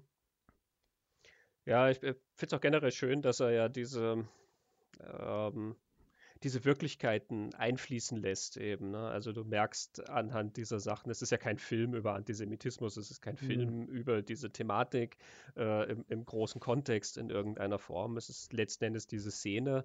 Er lässt das aber anklingen, diese Wirklichkeit. Er hat eine Auseinandersetzung damit eben. Er hat ja auch diesen schönen Satz darüber, womit er ja auch ein Statement macht. Ne? Mhm. Ne? Äh, gleichzeitig ist es wieder ein Spiel. Es ist nicht nur ein Spiel in dem Sinne, dass sie ein Sportmatch austragen. Mhm. Ähm, sondern eben auch in dem Sinne, dass er da sozusagen ja auch als Künstler das letzte Wort haben kann, gewissermaßen. Ne? Auch darin liegt ja so ein gewisser Witz mhm. irgendwie mhm. dieser Szene. Also man merkt, finde ich, immer, dass die Sachen auf vielen Ebenen dort funktionieren und das aber ganz, ganz beiläufig und mühelos, wie mhm. er das reinwirft. Im Buch wie im Film auch. Ja. Aber Christian, wie historisch akkurat ist es? Hat Freud jemals Tennis gespielt? ja, wer das wissen will, muss natürlich auf äh, talkingpicturespodcast.com das gesamte Nicholas Meyer Interview hören, wo er berichtet, was die Tochter von Sigmund Freud als Reaktion auf den Film gesagt hat. Genau. Und jetzt können wir gleich nochmal darauf hinweisen, kurzer Schlenker. Wer wissen will, was Nicholas Meyer von Star Trek Into Darkness hält, muss sich auch dieses Interview anhören. genau, und seit wann er J.J. Abrams kennt. Genau. Ist auch sehr spannend. Also ja, lohnenswertes Interview. Natürlich, ich habe ja hauptsächlich mit ihm über Holmes geredet, aber wenn Nicholas Meyer mal anfängt, über Star Trek zu reden, dann bremst man ihn ja nicht und sagt, du mhm. Niklas sein, sondern ähm, das ist natürlich genauso freudig, ähm, auch wenn wir es dann nicht vertieft haben, sondern wieder zu Holmes zurückgekehrt sind. Aber ähm, ja, sehr ergiebiges Gespräch. Bleiben wir mal noch ein bisschen beim Film und reden wir mal über die Sachen, die jetzt auch wirklich sozusagen den Film auszeichnen. Ähm, abseits dessen, was jetzt also zwischen Buch und äh, Filmversion da an Unterschieden auftaucht. Wir haben jetzt noch gar nicht geredet darüber, wer da überhaupt spielt. Mhm. Nicole Williamson spielt den Sherlock Holmes. Nicole Williamson kennt man vor allen Dingen heutzutage, glaube ich, aus Excalibur von John Boorman, wo er den Merlin gespielt hat. War zum Beispiel auch in Der Exorzist 3 drin und ähm, viele andere Filme. Robert Duval ist heute so, glaube ich, der größte Name, der da mhm. dranhängt. Robert Duval als Watson. Die Geschichte ist sehr nett, wie Robert Duval dazu kam. Robert Duval ist ja Amerikaner und äh, Watson ist das nicht. Nicholas Meyer schreibt also in seiner Autobiografie darüber, wie dieses Casting fungiert hat, dass sie also Robert Duval sehr gern haben wollten, weil es eben so ein guter Schauspieler ist und sie waren auch davon überzeugt, dass er das ähm, britische Englisch gut kann. Und er kam also dann zum Casting und er muss zu der Zeit irgendwie gerade im Rennen für Bound for Glory gewesen sein von Hal Ashby, die Woody mhm. Guthrie-Geschichte. Mhm, ja. Und er kam dort also als Woody Guthrie sozusagen an. Ähm, das ist also so weit entfernt vom britischen, wie man nur sein kann, irgendwie. Es war also dann doch etwas skeptisch, aber er hat ihnen ein Tape mitgebracht. Auf dem Tape hat er ähm, Englisch geredet. Und sie dachten sich, ja, ja, ne, das klingt sehr, sehr gut, also das, das klingt schon original, aber können wir wirklich sicher sein, dass das authentisch ist, ja, oder, oder durchschaut man das dann sofort? Und ähm, Herbert Ross hat das dann seiner Frau vorgespielt und hat halt gefragt, ja, hört man, dass der nicht aus England kommt? Und sie hat sich das also angehört und so wie Nicholas Meyer das dann schreibt, hat sie dann gefragt, is that Mel Brooks? If you wanna flush the picture in the toilet, go ahead. ja, okay, ich glaube, wir müssen jemand anderen fragen. Dann, dann haben sie äh, eine Bekannte gefragt, die Schauspielerin Samantha Egger, wieder mit, hört man, dass diese Person nicht aus England kommt und haben dann, also die hat das vorgespielt und sie hat gesagt, nein, also das ist sehr gut, das ist sehr gut, das ist sehr dicht dran, aber ähm, naja, also es ist halt ein Amerikaner. Ne? Äh, Nicholas Meyer hat da gemeint, ja, also sie brauchen jetzt noch eine dritte Person und diesmal stellt er die Frage. Ähm, haben sich also noch jemanden gesucht und haben das Tape vorgespielt und haben gesagt, können Sie das klären? Kommt diese Person aus Australien oder aus Südafrika? Und er hat sich also dieses Tape angehört und hat gesagt, ja, also bitte, das ist BBC Englisch. Ja. so, Robert Duval war gecastet. Wir haben auch den großen Sir Lawrence Olivier dabei, der mhm. die nicht ganz so große Rolle von Professor Moriarty spielt. Mhm. Vanessa Redgrave ist drin als ja. ähm, die Person, um die sich dann eben der Kriminalfall dreht. Und Alan Arkin als Freud. Ja. Ähm, sehr schöne Besetzung, sehr wunderbares Ensemble. Wie, wie, denkst du über Nicole Williamson in der Sherlock Holmes-Rolle? Das ist ja eine interessante Besetzung. Mhm.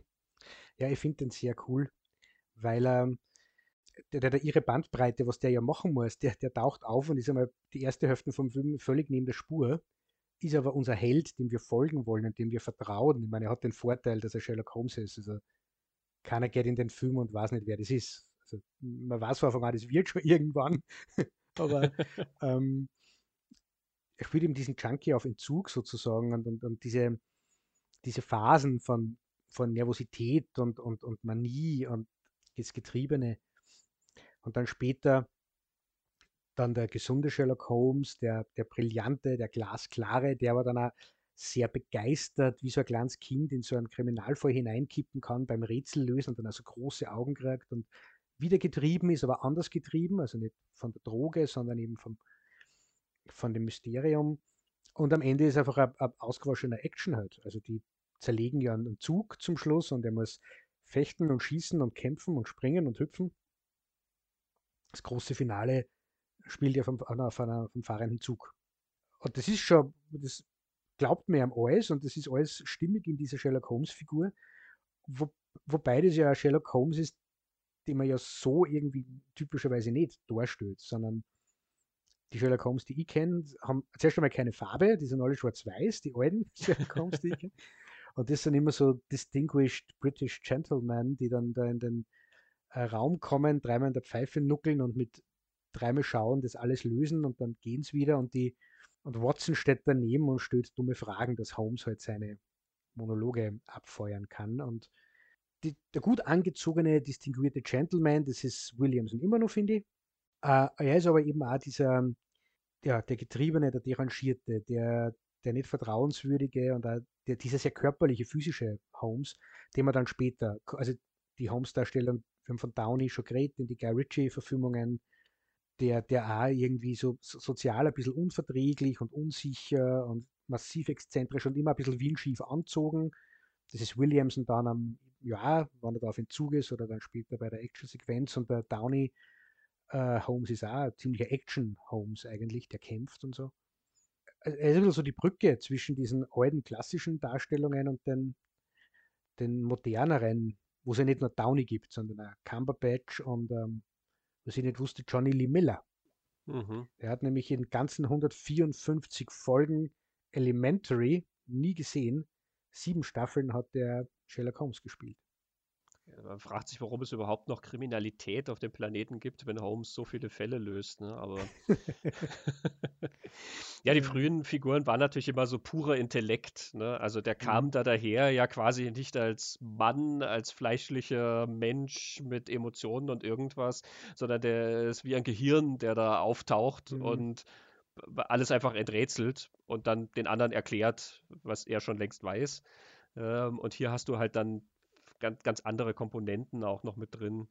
Ähm, ich finde Williamson da auch sehr, sehr spannend, weil er so ein Typ ist, der gar nicht so der gar nicht so unbedingt sympathisch ist auf den ersten Blick. Das ist jetzt kein Typ, der ähm, den du auf Anhieb magst, sondern er hat das so ein bisschen ablehnende oder so ein bisschen über den Dingen stehende oder so, was ja natürlich die Holmes-Figur auch oft hat.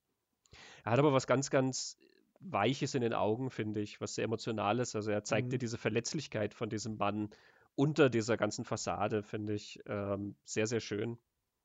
Weil du gesagt hast, dass er diese vielen Sachen spielt. Ich finde, das ist ja das Schöne, dass er es ja nicht nur über den Film verteilt spielt, sondern auch in einzelnen Szenen siehst du mhm. Die Vielschichtigkeit dessen, was er spielt. Ne? Wenn du an die Szene denkst, wo er das erste Mal auf Freud trifft. Mhm. Und da ist er ja noch wirklich voll unter dem Einfluss von Kokain und ähm, er, er, fühlt sich hintergangen von Watson, der ihn da nach Wien gelotst hat und glaubt, Watson hat ihn jetzt an Moriarty verraten oder so. Ähm, er will wissen, wer dieser Mann ist, äh, dem er da jetzt gegenübersteht, Sigmund Freud, und was die von ihm wollen. Ähm, und gleichzeitig zeigt er ihnen ja so ein bisschen seine, naja, natürlich intellektuelle Überlegenheit äh, oder seine Beobachtungsgabe, weil er ja dann gewisse Beobachtungen hat über Freud, ähm, die er halt sofort deduziert hat aus dem Arbeitszimmer und Freud ist neugierig und fragt nach und Holmes listet das alles auf, woran er jetzt gesehen hat, dass äh, Freud aus dieser Ärztekammer zum Beispiel ausgetreten ist oder ausgetreten wurde oder warum er mhm. äh, diese Sprachen beherrscht oder was er gerne liest und und und. Ja. Ähm, und da, du siehst, wie vieles gleichzeitig da in dieser Figur passiert, ja. Das Misstrauen mhm. und auch diese Ungeduld mit, ähm, ich erkläre dir das jetzt, das ist ja ein bisschen was Herablassendes immer, ja. Für mich mhm. ist es so offensichtlich, weil da dieses Buch steht oder äh, dieser Schatten an der Wand ist, sehe ich diese Wahrheit über dich und er erklärt das alles, macht so ein bisschen ungeduldig, aber gibt natürlich auch ein klein bisschen damit an ähm, und will gleichzeitig herausfinden, was ist die Situation, in der ich bin. Ähm, ist das gefährlich oder, oder was wollen die von mir und so. Da passiert sehr, sehr viel ähm, mhm. auf, auf einmal. Und umgekehrt siehst du es auch an Alan Arkin, der natürlich dann die ähm, noch etwas ruhigere Rolle sozusagen hat als Sigmund Freud, mhm. der ja auch da sitzt und er weiß sozusagen, okay, das ist jetzt mein Patient, das heißt, ich beobachte was gibt der von sich preis, was, was erfahre ich über den, darüber, wie er redet. Er ist aber gleichzeitig auch total neugierig natürlich, ja. Mhm. Woher weiß der diese Sachen? Er hat eine gewisse Freude daran und mhm. ähm, er kennt ja Sherlock Holmes, also in dieser Welt ist ja Sherlock Holmes immer so eine mhm. Prominenz, dass man von ihm gehört hat. Man hat natürlich auch eine gewisse Ehrfurcht vor diesem Mann, von dem er so viel gehört hat, diesem kriminalistischen Genie, ähm, dass er auch ein Vergnügen halt daran hat, ihn da diese Fähigkeiten ausspielen zu lassen. Und das spielt Alan Arkin, indem er da am Schreibtisch sitzt und ihm zuhört ja, und, und mhm. ähm, einfach nur reagiert auf diese Sachen. Also man merkt dann, finde ich, dieses Ensemble, wie toll das ist und in welchen Nuancen das alles dargelegt wird. Mhm. Ja, und dass Williamson so ein spezieller Holmes ist, der so diese Brücke irgendwie bildet da von den alten zu den modernen. Das haben jetzt nicht nur wir herausgefunden oder so betrachtet. Ich habe einen Artikel gefunden von 2013 von Mike Hale in den New York Times, der heißt The Homes Behind the Modern Sherlock. Äh, das war anlässlich der Veröffentlichung von 7% Solution. Ähm, Shout Factory hat da den Film nochmal herausgebracht, da ist dieser Artikel dann erschienen. Und er nennt Williamsons Performance da in, in The 7% Solution als He's the father of all those modern homes und er nennt dann ein paar so Adjektive, twitchy, paranoid, vulnerable, strung out. Als so dieses Spezielle an dieser Darstellung und Neue an der Darstellung, was man heute ja von alle diese Sherlock Holmes Darstellungen kennt. Und die, die Physis, äh, die Action-Physis, die erwähnt er gar nicht, aber ich, die finde ich sehr mhm. prägnant auf die Neichen bezogen. Vor allem auf Downey, weil ich muss, ich habe ja schon gesagt, Johnny Lee Miller kenne ich nicht. Cumberbatch habe ich, glaube ich, auch Folge gesehen, kann mich an zu wenig erinnern. Aber in Bezug auf Downey ist das auf alle Fälle so. Das ist natürlich einer der sehr prägnanten äh, mhm. modernen Holmes-Interpretationen. Es gab natürlich noch viel, viel mehr. Es gibt ja auch noch andere mhm. Serien mhm. und es gibt zig Verfilmungen und manche ernste und manche nicht so ernste und äh, allein was da fürs Fernsehen noch gemacht wurde. Also da würden wir uns endlos mit aufhalten.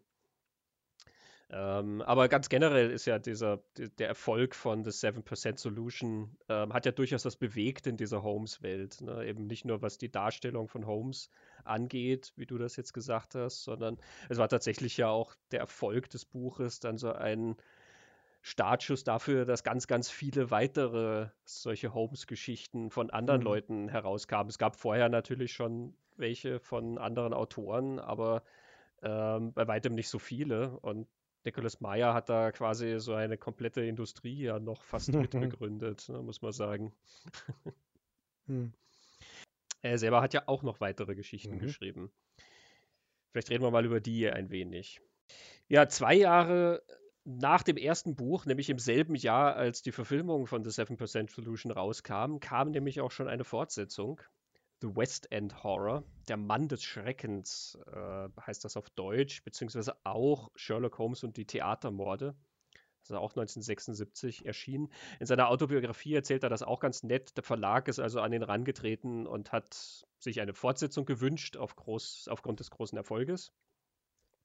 Ähm, und er hat das natürlich durchaus verstanden, war aber natürlich etwas zögerlich, dass er da gleich eine Fortsetzung hinterherwirft. Und er sagt, es gab zwei Gespräche, die ihn dann überzeugt haben. Das eine war mit Francis Ford Coppola, wo er irgendwie zufällig zum Essen war. Ähm, und er hat mit Coppola darüber geredet, warum der dann der Pate 2 gemacht hat nach der Pate 1. Und Coppola hat gesagt, ja, also mehrere Gründe. Ähm, das eine ist, es gab sehr viel Geld. Das andere ist, er war halt neugierig, ob er aus dem Material noch mehr rausholen kann, ob er da noch tiefer schürfen kann. Und das dritte war, es gab so Sachen im, mit dem ersten Paten, mit denen er unzufrieden war und er wollte das jetzt vielleicht mit mehr Kontrolle nochmal anders erzählen. Hm. Aha, okay, interessant. Es gab dann aber noch ein zweites Gespräch mit dem Regisseur. Ich hoffe, ich spreche ihn richtig aus. Uli Grobar, ein belgischer Regisseur, der bei Amerika tätig war. Ähm, Who is Harry Kellerman ist von ihm. Ähm, mit dem hat er auch darüber geredet und Ule Grobar hat ihm also zugeraten, das zu machen, because it gives you fuck you money. man kauft sich quasi das Recht darauf zu scheitern, mhm. ähm, aber auch wenn man Flops hat, wenn man Erfolge hat und Geld machen kann, dann ähm, gibt einem das immer so einen gewissen Vorsprung für Zeiten, wo man halt vielleicht nicht so erfolgreich ist mit seinen Projekten. Also hat sich Maya bereit erklärt, eine weitere Holmes-Geschichte zu schreiben. Die ist diesmal klassischer. Sherlock Holmes ist in London mhm. zusammen mhm. mit Watson, äh, wird in einen Mordfall verwickelt, beziehungsweise er wird halt geholt, hinzugezogen, dass er dem nachforscht. Das Besondere an diesem Mordfall ist, er spielt in der Theaterszene von London. Mhm. Äh, wer sind die bekannten Leute, die da auftauchen? George Bernard Shaw, Oscar Wilde, Bram Stoker. Wen habe ich vergessen? Gilbert und Sullivan. Gilbert und Sullivan, genau. Ähm, ja, es gibt noch mehr. Tatsächlich ja der Leiter dieser Theatertruppe, ähm, den man trifft, und die eine Schauspielerin, das sind ja auch mhm. tatsächliche Figuren. Mhm. Stimmt. Ähm, aber ja, also eine, eine All-Star-Cast sozusagen. Mhm. Ja, das ist wie damals in den 70ern, wo man im Kino dann diese Filme hatte, wie, Flammendes Inferno oder so, wo das Plakat gar nicht ausgereicht hat, wie viele Stars man da sich eingekauft hat, wie auf der Hühnerstange mhm. aufgelistet standen sie da. Und so ähnlich funktionierte West End Horror, weil einfach äh, dauernd Holmes auf irgendeine andere literarische oder kulturelle Berühmtheit dieser Zeit trifft. Mhm. Genau, der Auftraggeber ist George Bernard Shaw, der regelmäßig auftaucht. Das ist ein Freund von Holmes, ähm, was Watson sehr verwundert, dass Holmes nur einen anderen Freund hat. Das das überrascht ihn total. Und George Bernard Shaw ist zu dem Zeitpunkt ja noch, nicht der große George Bernard Shaw, sondern so ein kleiner Theaterfuzzi, der immer pleite ist und ständig Hunger hat und sich von Holmes immer einladen lässt und immer recht schimpft. Er schimpft über Shakespeare und so. genau, wo dann die, ähm, die Erkenntnis kommt eben, dass er auf, aufgrund natürlich der Größe von Shakespeare muss er den sozusagen ablehnen ähm, um, um seine eigene mhm. Fähigkeit oder sein eigenes Ego gewissermaßen zu schützen. Ne? mhm. Es wird ihm ja empfohlen, er soll einen Roman schreiben, George Bernard mhm. Shaw. Genau. genau. ja, dann treffen sie im Oscar Wilde. Das ist nur eine Szene im Laufe der Nachforschungen. Ich, ich finde, das ist eine der stärksten Szenen in den ganzen Holmes-Geschichten von Meyer. Die, die, das Interview, wo, wo Holmes und Watson Oscar Wilde interviewen und wo er sich dieser Wilde-Figur, das ist ihm genau das, was ich vorher gemeint habe, er nähert sich diesen historischen Figuren irgendwie an, er macht wieder das Gleiche, er nimmt literarische Figuren und historische Figuren, bringt die zusammen. Und wie, wie fasziniert äh, alle von Wild sind, diesen Charme und dieses Sprühen, das der irgendwie gehabt hat, dass man dem auch nicht auskommt. Ähm, und gleichzeitig die Abscheu des, des Holmes Wild und wie, wie der arbeitet, dieses hinterhältige, berechnende, total verabscheut. Und gleichzeitig muss er aber interviewen und aushorchen, weil er ja in seinem Fall weiterkommen will. Und das ist, ich finde, das ist großartig geschrieben. Mit sehr viel Gefühl und auch Mitgefühl für, für Oscar Wilde als, als Charakter. Und äh, Meyer erzählt uns ja dass er einige Oscar Wilde-Biografien gelesen hat, glaube ich. Und Bram Stoker ist ja dann so wieder nicht, also der, der Obergag, wo die dann bei Bram Stoker einbrechen und ein Manuskript finden von so Briefen.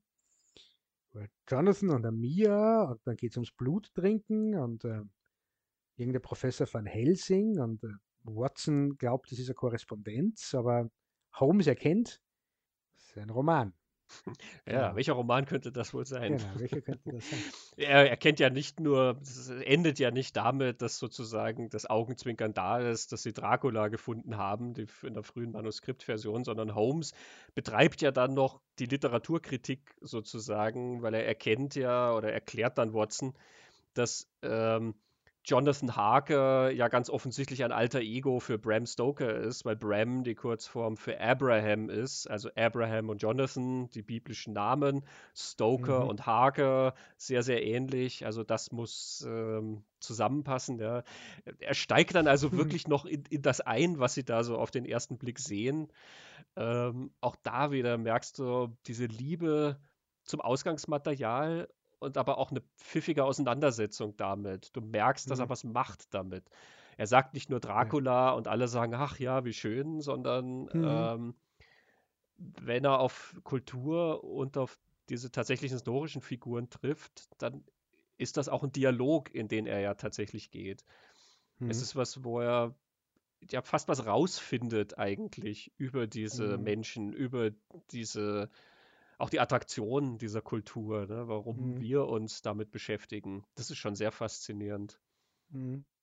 Und ihr baut es auch noch sehr geschickt in den Kriminalfall ein, denn es gibt vorher so eine Szene, wo Watson und Holmes betäubt werden. Also sie werden irgendwie dazu gezwungen, das äh, ermittelt schlucken, ohne dass sie es wollen und sind dann betäubt. Ähm, Wie es den, den Dracula-Roman dann finden, stellt Holmes ja fest, ah, der Autor, der weiß, wie man Leute zum Schlucken zwingt. Und so bleibt Bram Stoker ja sehr, sehr lang verdächtig in, in, diesem, in diesem Kriminalfall. Eben, ich, ich glaube, er hätte das nicht eingeschrieben, wenn es nicht hineingepasst hätte in die Story. Einfach nur den, den Namen fallen lassen. Bram Stoker ist ja eigentlich ein Theaterbetreiber in, in der Geschichte. Er wird ja nicht als Autor äh, geoutet so. Ich glaube, nur den Namen fallen lassen, eben, wie du sagst, ja, Huhara, aber findet Dracula, sondern das muss schon Bedeutung auch haben. Das ist so das, was Maya ja dann in all seinen Geschichten eigentlich tut. Und das ist, ja, wir finden es beide cool, haben wir jetzt schon mehrmals gesagt. ja, und, und sehr beeindruckend. Mhm. Und ähm, es ist ja wirklich eine große Fähigkeit, die Nicholas Meyer da hat, nicht nur in diesen Sherlock Holmes-Geschichten, sondern ähm, das merkst du in der Auseinandersetzung ja dann auch wirklich bei vielen anderen Geschichten, äh, die von ihm sind. Ähm, auch wenn er ja dann immer viel abwehrt. Ähm, dazu kommen wir auch noch. Ähm, mhm was dann nun tatsächlich von ihm ausgeht und so. Er besteht ja natürlich immer darauf, dass er das ja alles gar nicht ähm, sich wirklich ausgedacht hat. Ne? Also weder die Begegnung von Holmes und Freud noch hier ähm, diese Sachen. Du merkst das dann auch in, in anderen Geschichten, in Star Trek 2, ähm, wo Khan tatsächlich ein Bücherregal hat und da steht King Lear zum Beispiel, ja, was dir mhm. auch was über diese Figur erzählt und ähm, habe jetzt nicht alle 12.000 Star Trek-Folgen auswendig im Kopf, aber ich glaube, es ist die erste Star Trek-Geschichte, wo tatsächlich Bücher drin auftauchen. also im Sinne von unserer Literatur. Ne? Mhm. Ähm, in Star Trek 6 wird ja damit gespielt, dass die Klingonen immer ähm, Shakespeare zitieren. Mhm. Ne? Let go the dogs of war und so weiter. Und ähm, da kommt ja dann dieser berühmte Witz, dass es heißt, äh, sie sollten, sie können Shakespeare erst genießen, wenn sie ihn im klingonischen Original gelesen haben.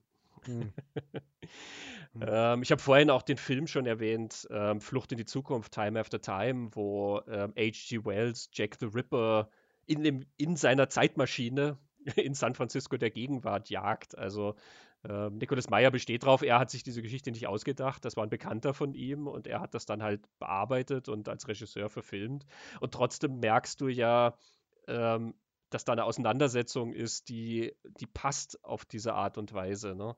Dass dieses Literarische, dieses Kulturelle ihn so interessiert und dass er immer ein sehr cleveres Spiel damit macht, dass er diese Sachen so gern zusammenführt und irgendwas damit rauskriegen will. Irgendwas, äh, ähm, sagt er ja dann über diese Dinge, indem er sie Mhm. zusammenführt. Das ist spannend. Wir springen mal 17 Jahre nach vorn. Da kam der dritte Nicholas Meyer Band. Sherlock Holmes und das Phantom der Oper heißt es auf Deutsch. The Canary Trainer, ne, also der Kanarienvogel, äh, Mhm. Dompteur, wenn man so will. Der deutsche Titel sagt eigentlich schon, was da passiert. Das Phantom der Oper. Es findet auch in diesem Great Hiatus statt, also in dieser Zeit, wo Sherlock Holmes irgendwo abgetaucht ist. Mhm. Er ist nämlich undercover an der Oper in Paris. Er heuert dort als Violinist an, Mhm. spielt also dort im Orchester und dann wird er in diese Geschichte rund um das Phantom der Oper verstrickt. Ja, dieses Mhm. ähm, Gespenst, Fragezeichen, was da durch die Gänge und Katakomben dieses alten Gemäuers huscht und das ja wohl auf eine junge Opernsängerin abgesehen hat. Genau, und das Spezielle in der Geschichte ist, dass ja ähm, die einzige Maya-Geschichte und eine der ganz wenigen Sherlock Holmes-Geschichten, die tatsächlich von Holmes erzählt werden und in denen Watson nicht vorkommt. Also es gibt von Arthur Conan Doyle ja äh, Geschichten, die, die Holmes selbst erzählt und nicht, nicht Watson. Ähm, das ist hat jetzt da beim The Canary Trainer hat er das auch übernommen. Für mich ist das, das das Schwächste all seiner Bücher. Mir gefällt das am allerwenigsten, obwohl es mir immer noch gut gefällt, aber mir gefällt es am allerwenigsten. Es wirkt ein bisschen wie so ein Crossover, oder? Es ist schon sehr die Phantom der Oper-Geschichte, in die Holmes dann hineinstolpert. Ich finde den Schluss ganz, der, der hat mir sehr gut gefallen, wo er dann in den Katakomben ist und diesen See entdeckt und das weiße Pferd entdeckt und der Nebel und das wird dann so gothic, romantisch irgendwie. Das finde ich sehr stimmungsvoll, aber Also für dich war die, die Zusammenführung von den zwei Welten quasi nicht stimmig oder wie? Es hat mich am wenigsten interessiert und am wenigsten gepackt von all seinen Büchern. War, mm, also stimmig würde ich jetzt nicht sagen, das passt schon. Das macht schon Sinn auch, dass Holmes dieses Phantom sucht. Also das ist ja total aufgelegt eigentlich. Vielleicht ist es das, dass, dass nicht Watson diese Geschichte erzählt, sondern Holmes diese Geschichte, dass das so ein stilistisches Element ist, das Ja, Nicholas Meyer sagt ja im Interview auch, dass er an der Geschichte gelernt hat, wie schwierig es ist, Holmes ohne Watson zu schreiben.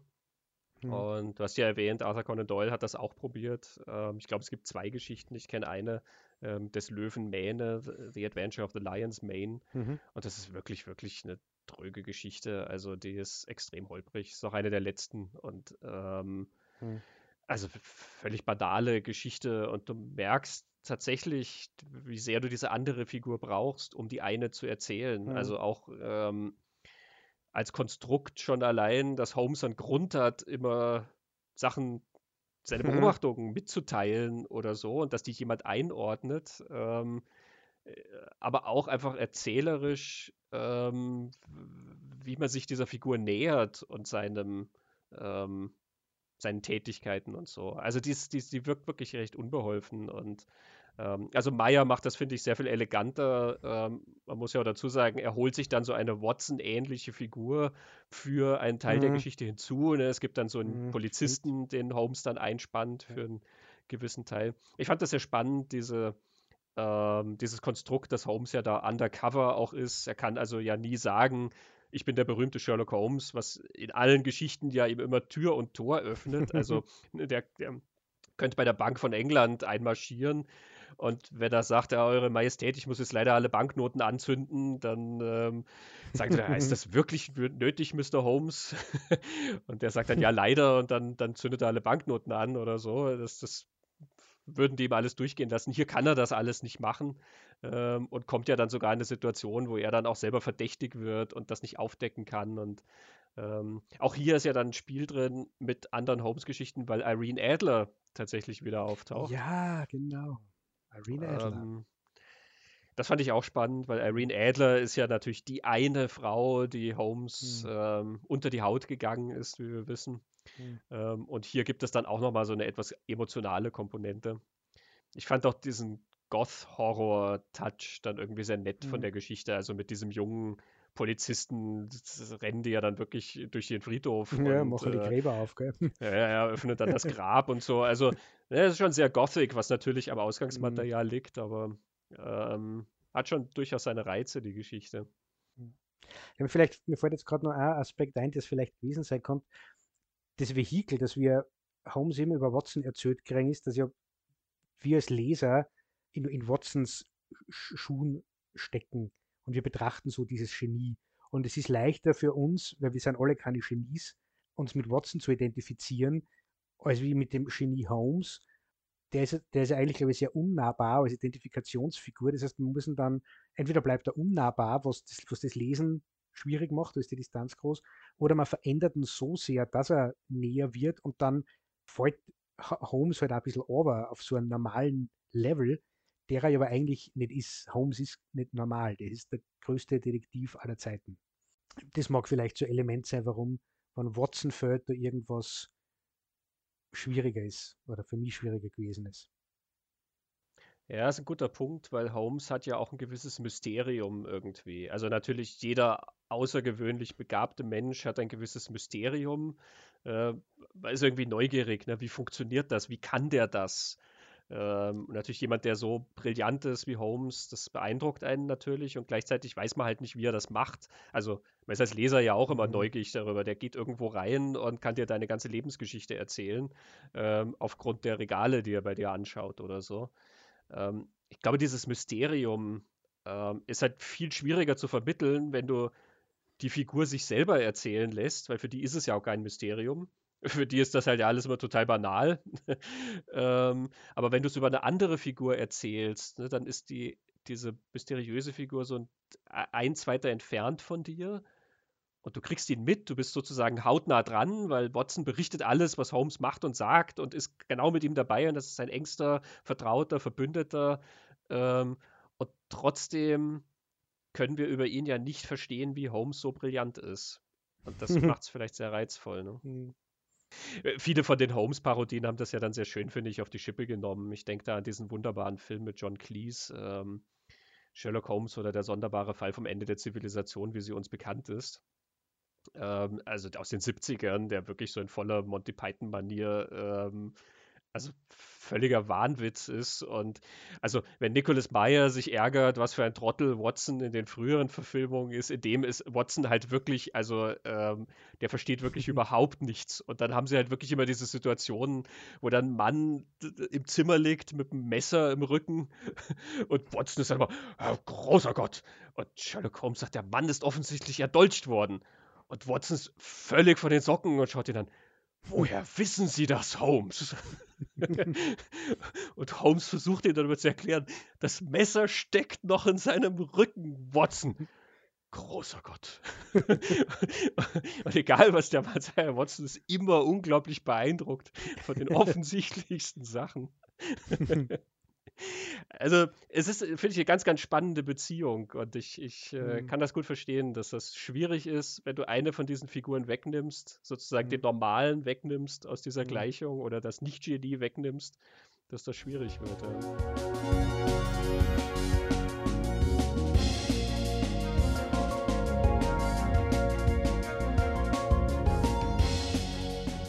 Bevor wir jetzt zum vierten Holmes-Roman von Meyer kommen, machen wir einen kleinen Exkurs. Ich habe ja schon angedeutet, Meyer wenkt ja immer so ein bisschen ab, wenn man ihm selber auch sozusagen das Genie unterstellt, wenn man sagt, wie originell und fantastisch diese Geschichten sind.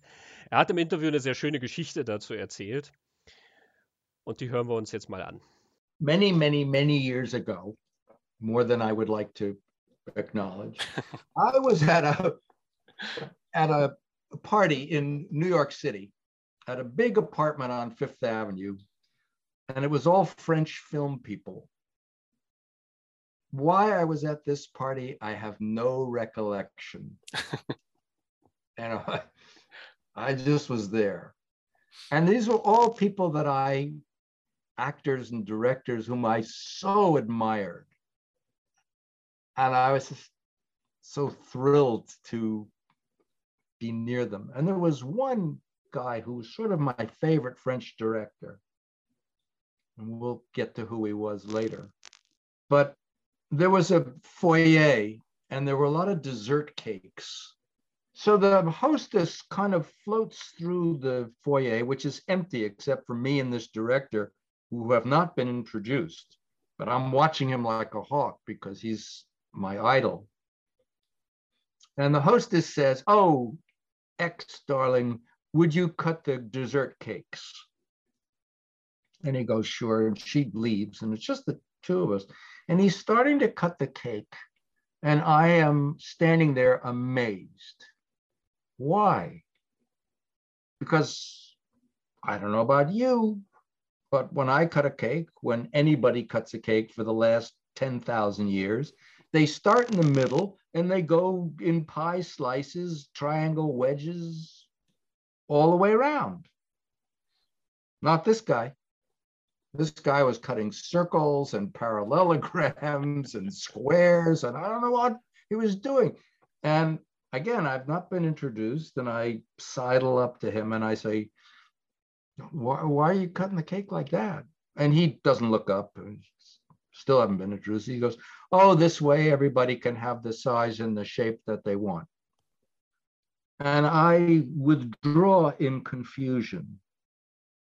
I start walking up Fifth Avenue, not on the pavement, in the middle of the street. It's 12 midnight or something. And I don't care if I'm hit by a car. I just realize that I have witnessed a profoundly original act. Mm-hmm. My first thought, and this shows you how stupid I am, was I can't wait to cut the cake like that. and I think you really are an idiot. If you live to be a thousand, you will never cut the cake like that. It will never occur to you to mm. cut the cake. That's an original guy. You are not an original guy. And then I decided not to kill myself when I realized that at, if I was incapable of such an action, at least I understood it when I saw it. Mm-hmm. I preserve it in my memory and I am recounting it to you. Mm-hmm. And I thought, okay, that's the kind of artist you are. You will take somebody's idea, you will recognize its value, even if they don't, and you'll run with it.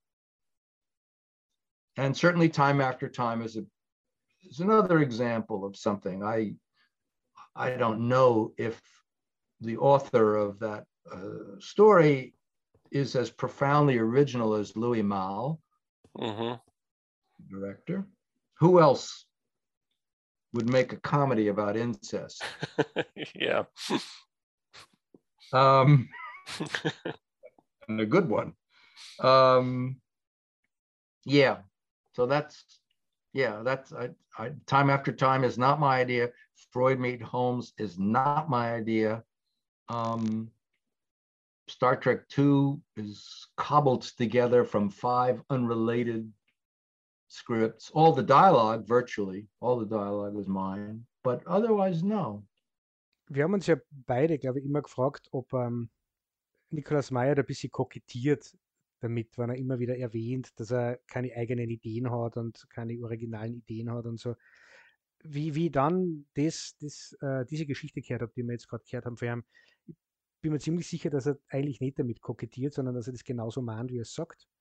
Und das Spannende ist, dass ich zwar nicht seiner Meinung bin und gleichzeitig aber total gut verstehe, was er mir da sagen will und ich glaube, ich sehr gut verstehe, wie er das betrachtet und ich glaube, es läuft dann auf das aus, was man als Originalität betrachtet. Also ich würde jetzt, glaube ich, sagen, das, was ich als originell oder, oder unique oder so, original betrachte, ist nicht das, was Nikolaus Meyer als original betrachtet vielleicht, Ganz abgesehen davon, dass ich mal in, in Frage stellen will, ob die Art und Weise, wie irgendwer den Kuchen schneidet, irgendwas darüber aussagt, wie original der ist oder nicht. Vielleicht ist er einfach nur fucking exzentrisch ähm, und hat ein Aufmerksamkeitsproblem. Aber ohne Frage ist Louis Malle ein sehr großer Künstler, abgesehen davon. Und es geht ja gar nicht darum, ob der original und unique ist, sondern nur, es geht eigentlich darum, wie hat Meyer das aufgefasst und was hat sich er über sich selbst denn für Gedanken mhm. gemacht. Genau. Ich glaube, was ihn da so fasziniert hat, ist ja dieses Out-of-the-Box-Thinking, mhm. ne, dass jemand quasi etwas macht, was er so anders macht als jeder andere Mensch auf der Welt irgendwie. Wir wissen ja in der Geschichte nicht, ob Louis Malle das tatsächlich sich irgendwann mal so ausgeknobelt hat oder ob Louis Malle sich das von irgendjemandem abgeguckt hat. Mhm. Ja. Vielleicht hat die Mutter von Louis Malle den Kuchen immer so geschnitten und Louis Malle hat das dann halt auch einfach so gemacht und sich nie was bei gedacht. Wer weiß. Ja, das, Wassily Kandinsky ja hat solche Bilder gemeint, wie Louis Malle den Kuchen schneidet, vielleicht. Ja, wer weiß. Ich glaube, da ist auch dann so eine Krux des Themas Originalität, ne? weil es entsteht mhm. ja alles nicht in einem Vakuum. Also, was Meyer ja immer dann darauf besteht, sozusagen, ist, wie auch hier in dem, was wir uns angehört mhm. haben, er hat sich das nicht ausgedacht. Ja? Also, Holmes und Freud, die hat er sich ja nicht ausgedacht. Und diese Verbindung zwischen den beiden hat er sich auch nicht ausgedacht. Die hat er gefunden. Und die Geschichte mit Time After Time hat er sich auch nicht ausgedacht. Die hat halt sein, seinem Freund gezeigt, der da irgendein Exposé geschrieben hat und so. Er ist dann sozusagen nur der, der es findet. Und ich glaube ja aber, dass mhm. Ideen ja eben nicht von, von null in einem Vakuum entstehen, sondern die existieren natürlich aus Sachen oder die kommen aus Sachen hervor, die vorher schon existieren und dann halt auf ungewöhnliche Weise zusammengeführt werden, ähm, die in einen neuen Kontext gestellt werden, die irgendwie weitergetrieben werden. Also wenn du dir die einflussreichen Avantgardisten in allen Kunstsparten anschaust, ist das ja auch niemand, der jetzt sozusagen ohne vorherige Auseinandersetzung mit irgendwas mhm. anderem mhm. Das Rad neu erfunden hat, ähm, sondern der nimmt auch irgendwas, was vor ihm kam und macht halt irgendwas Neues damit ja? oder, oder überträgt das auf irgendeine andere Erzählform oder so. Ja? Nimmt eine literarische Sache und wendet das auf einen Film an oder umgekehrt. Ähm, alles Mögliche, was ja aber nicht ähm, einfach so wie Zauberei sozusagen entsteht. Ne? Von mhm. daher ich finde sein Aufeinandertreffen von Holmes und Freud total originell. Mhm. Wie er drauf gekommen ist, wie hart er sich das vielleicht erarbeitet hat oder dass ihm das zufällig als Jugendlicher kam, wo sein Vater eben seine Behandlungsmethoden erklärt hat, ist ja dafür mhm. eigentlich völlig irrelevant, ob das originell ist oder nicht. Ja. Und es ist schon ein Unterschied, ob man Exposé von einem Freund kriegt und das dann ausarbeitet in ein Drehbuch und dann einen Film draus macht und, und dann sagt, es war gar nicht meine Idee. Ähm, da würde ich da sogar zustimmen, und trotzdem würde es den Film nicht geben, wenn Nikolaus Meyer nicht könnte, was er kann und auch gemacht hat, sonst wäre das halt ein Exposé von irgendeinem Typen. Äh, es, äh, der Unterschied ist aber dann schon, wenn irgendwo die Idee ja. auftaucht, boah, wie wäre das, wenn, wenn Sherlock Holmes auf, auf Sigmund Freud trifft, boah, das war eine lustige Idee, und dann gehen alle heim und vergessen das wieder. Das ist dann schon einmal was anderes, diese Idee zu nehmen und dann diese Geschichte daraus zu stricken. Äh, auf die Art und Weise und das so zu verknüpfen mit all den Dingen, die man hat. Also ich sehe das genauso wie du. Niemand glaubt Dinge aus dem Äther. Und Meyer, ich finde dann also spannend, wenn, wenn Meyer, so wie er es beschreibt, ja so diese Idee von Originalität hat, dass man im Out of the Box, man holt sich das von irgendwo her, wo noch nie wer war. Für das arbeitet er unglaublich kreativ und originell mit lauter Dingen, die schon da sind. Also er, er lässt ja nicht nur Freud und, und Holmes aufeinander treffen, er kommt dieses Jahr im, weiß ich nicht, am Polarkreis aufeinander treffen lassen und dann, dann Angeln miteinander so.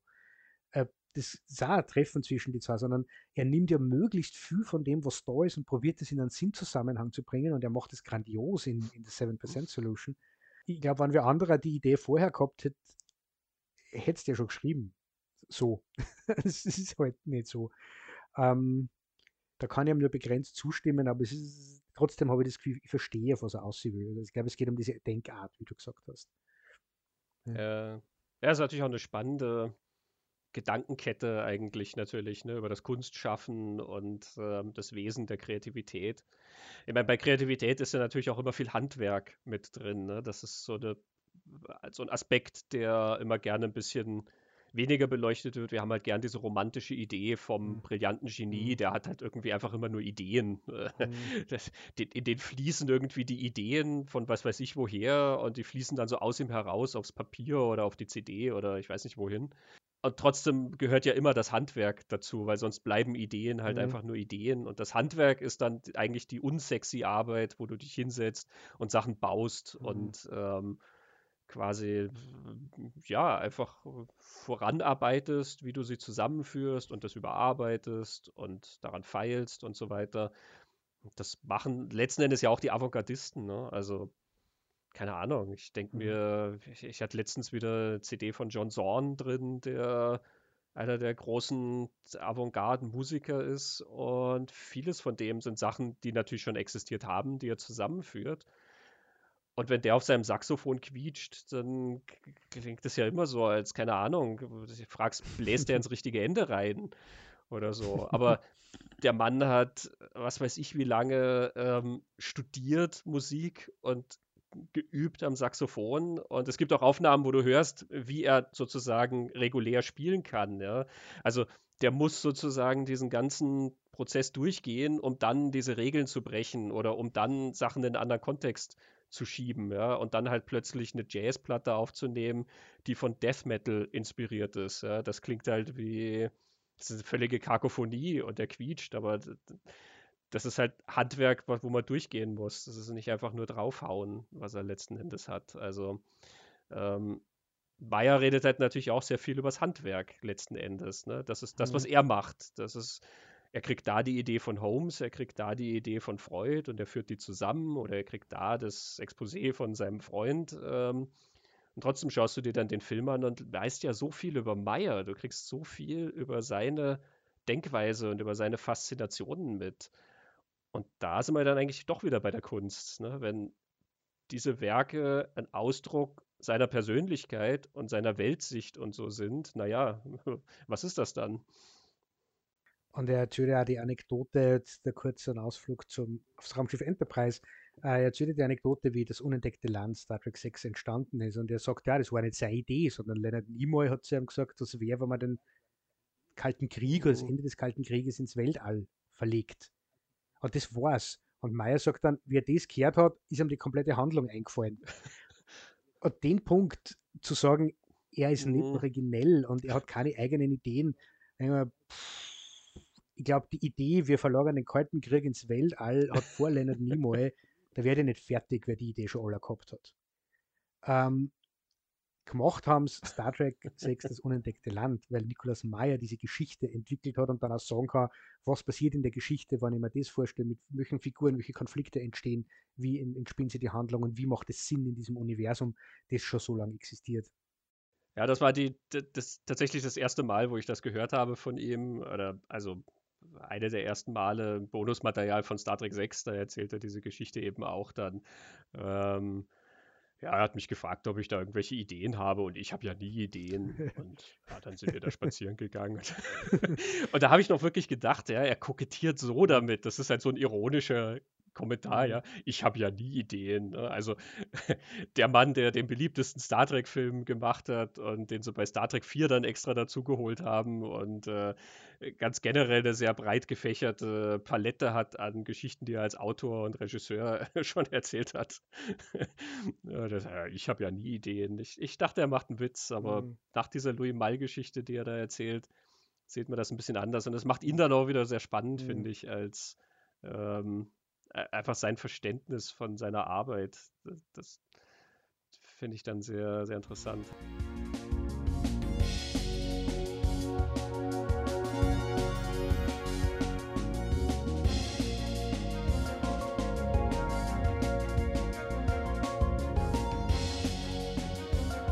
Wir reden nun ein bisschen über seine Arbeit. Er hat ja noch zwei Holmes-Bücher geschrieben. Ganz genau, ja. Es ist noch mehr Zeit vergangen. Äh, Sherlock Holmes und das Phantom der Oper war ja 1993. Wir springen ins Jahr 2019, wo dann Sherlock Holmes and the Adventure of the Peculiar Protocols herauskam. Viel Zeit ist vergangen, hat man eigentlich nicht mit gerechnet, dass noch ein Holmes-Roman von ihm kommt. Ähm, ist auch leider nicht auf Deutsch erschienen bislang. Mhm. Ist nur auf Englisch erhältlich. Aber das ist ja auch wieder eine ganz besondere Geschichte, wo der, The Canary Trainer Goth Horror irgendwie war, ist The Peculiar Protocols äh, gewissermaßen ein Agenten-Thriller, oder?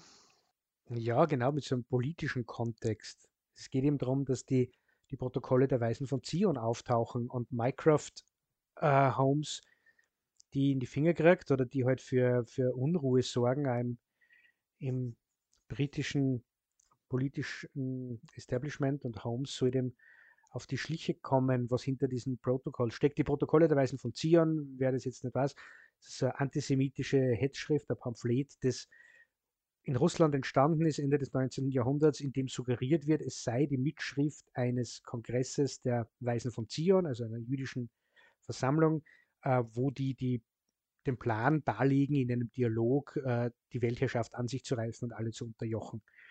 Ja, natürlich eine Fälschung und das hat damals schon, wurde das schon festgestellt, dass es eine Fälschung ist. Es ist aber so, dass sie die, dieses Machwerk so festgesetzt hat und natürlich haben die Nazis eine große Freude an dem gehabt, aber nicht nur die Nazis.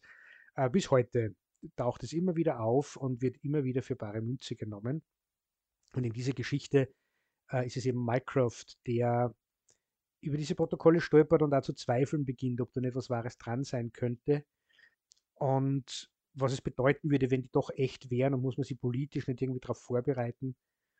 Ähm, wir haben aber Mycroft ja noch gar nicht so viel geredet. Mycroft ist der Bruder von Holmes, sogar noch brillanter, aber er ist kein Detektiv, sondern ich weiß gar nicht, was er ist. Er sitzt eben irgendwo herum in einem Gentleman's Club, redet gescheit und ähm, ist offensichtlich aber politisch gut vernetzt, geheimdienstlich gut vernetzt. Der, der zieht ja, ja, es wird ja so suggeriert, dass er dort äh, irgendwie so Regierungsarbeit ein ja. bisschen macht. Ne? Aber ich glaube auch, seine Hauptarbeit ist, ähm, im äh, Club herumzusitzen und ähm, äh, reich Ahnung, zu sein. brillant sein, Whisky zu trinken. ja, genau.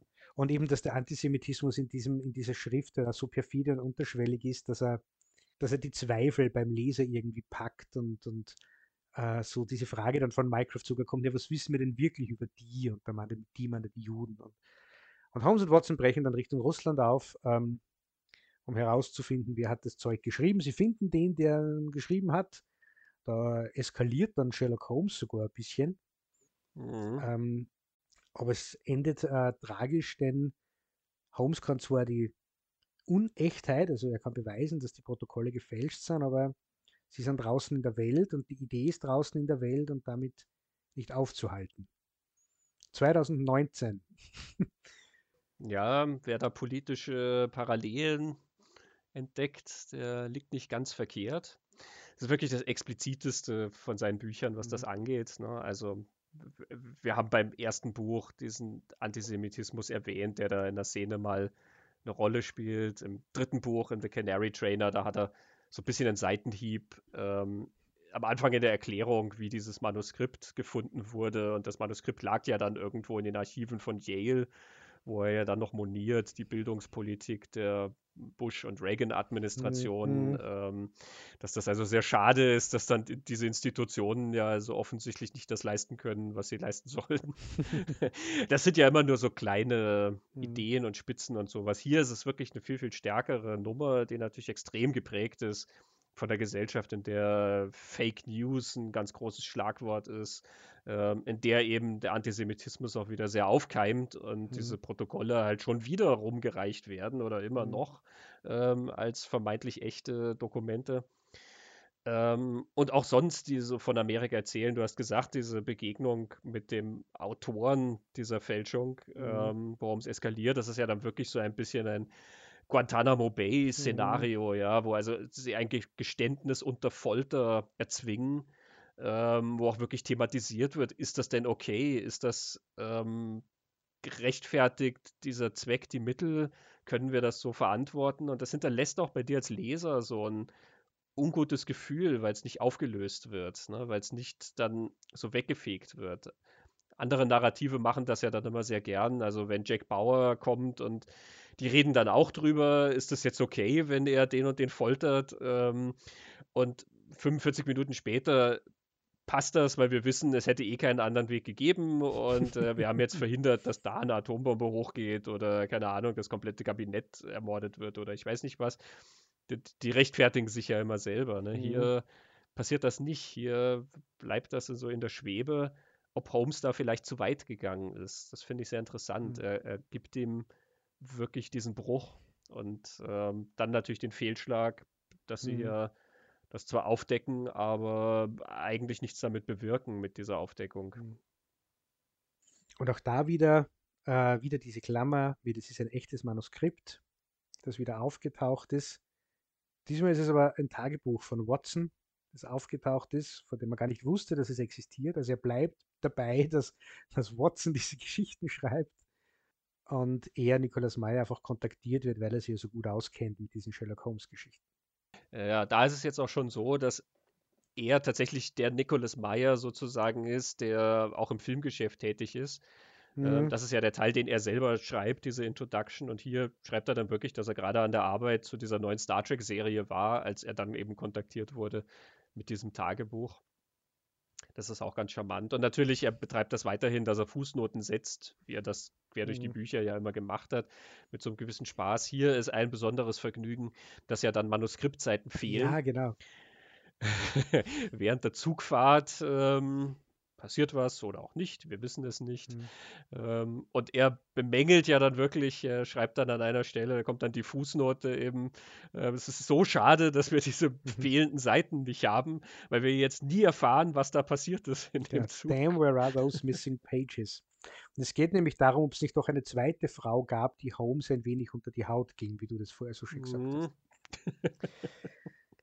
Genau. Das ist auch schon ein sehr, sehr nettes, pfiffiges Konstrukt, mhm. so als Autor so zu tun, als wäre man dem ausgeliefert, was man für Material hat oder nicht hat. Ne? Mhm. ja, es ist dann sehr bald sogar ein fünftes gefolgt. Mhm.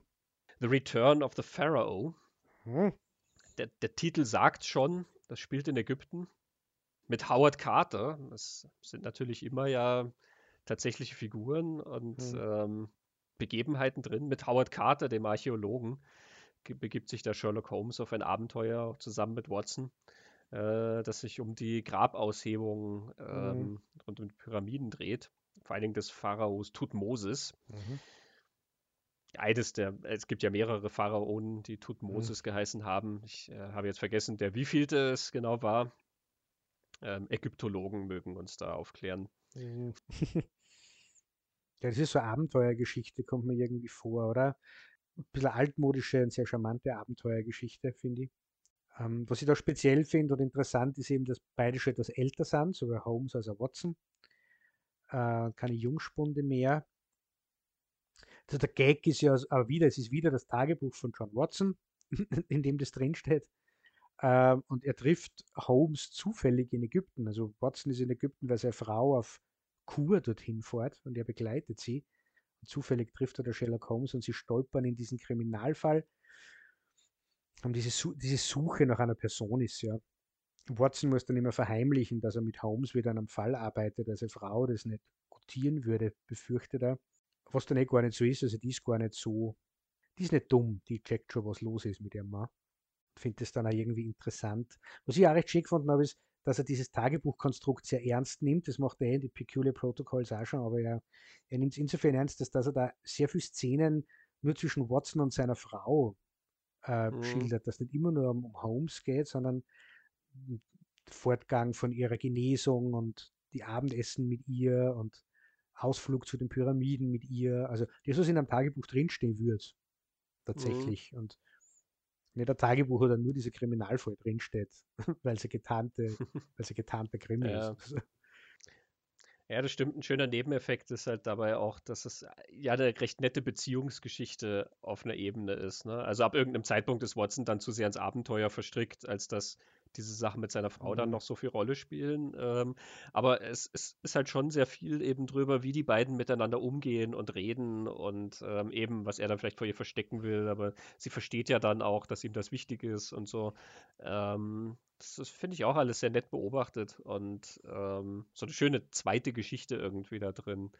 Also auch da nimmt er die Figuren, finde ich, ernst genug, dass er mhm. ähm, wirklich was mit ihnen macht und ähm, auch was hinzufügt. Also er geht über Doyle hinaus. Es ist wieder sehr im Doyle-Stil natürlich geschrieben. Das macht er immer. Mhm. Er schafft diese Sprache irgendwie. Er schafft diese, ähm, diese Abenteuer wirklich schön zu rekonstruieren in einem gewissen Sinne und gleichzeitig fügt er was hinzu, setzt sie in Settings, die halt ungewöhnlich sind.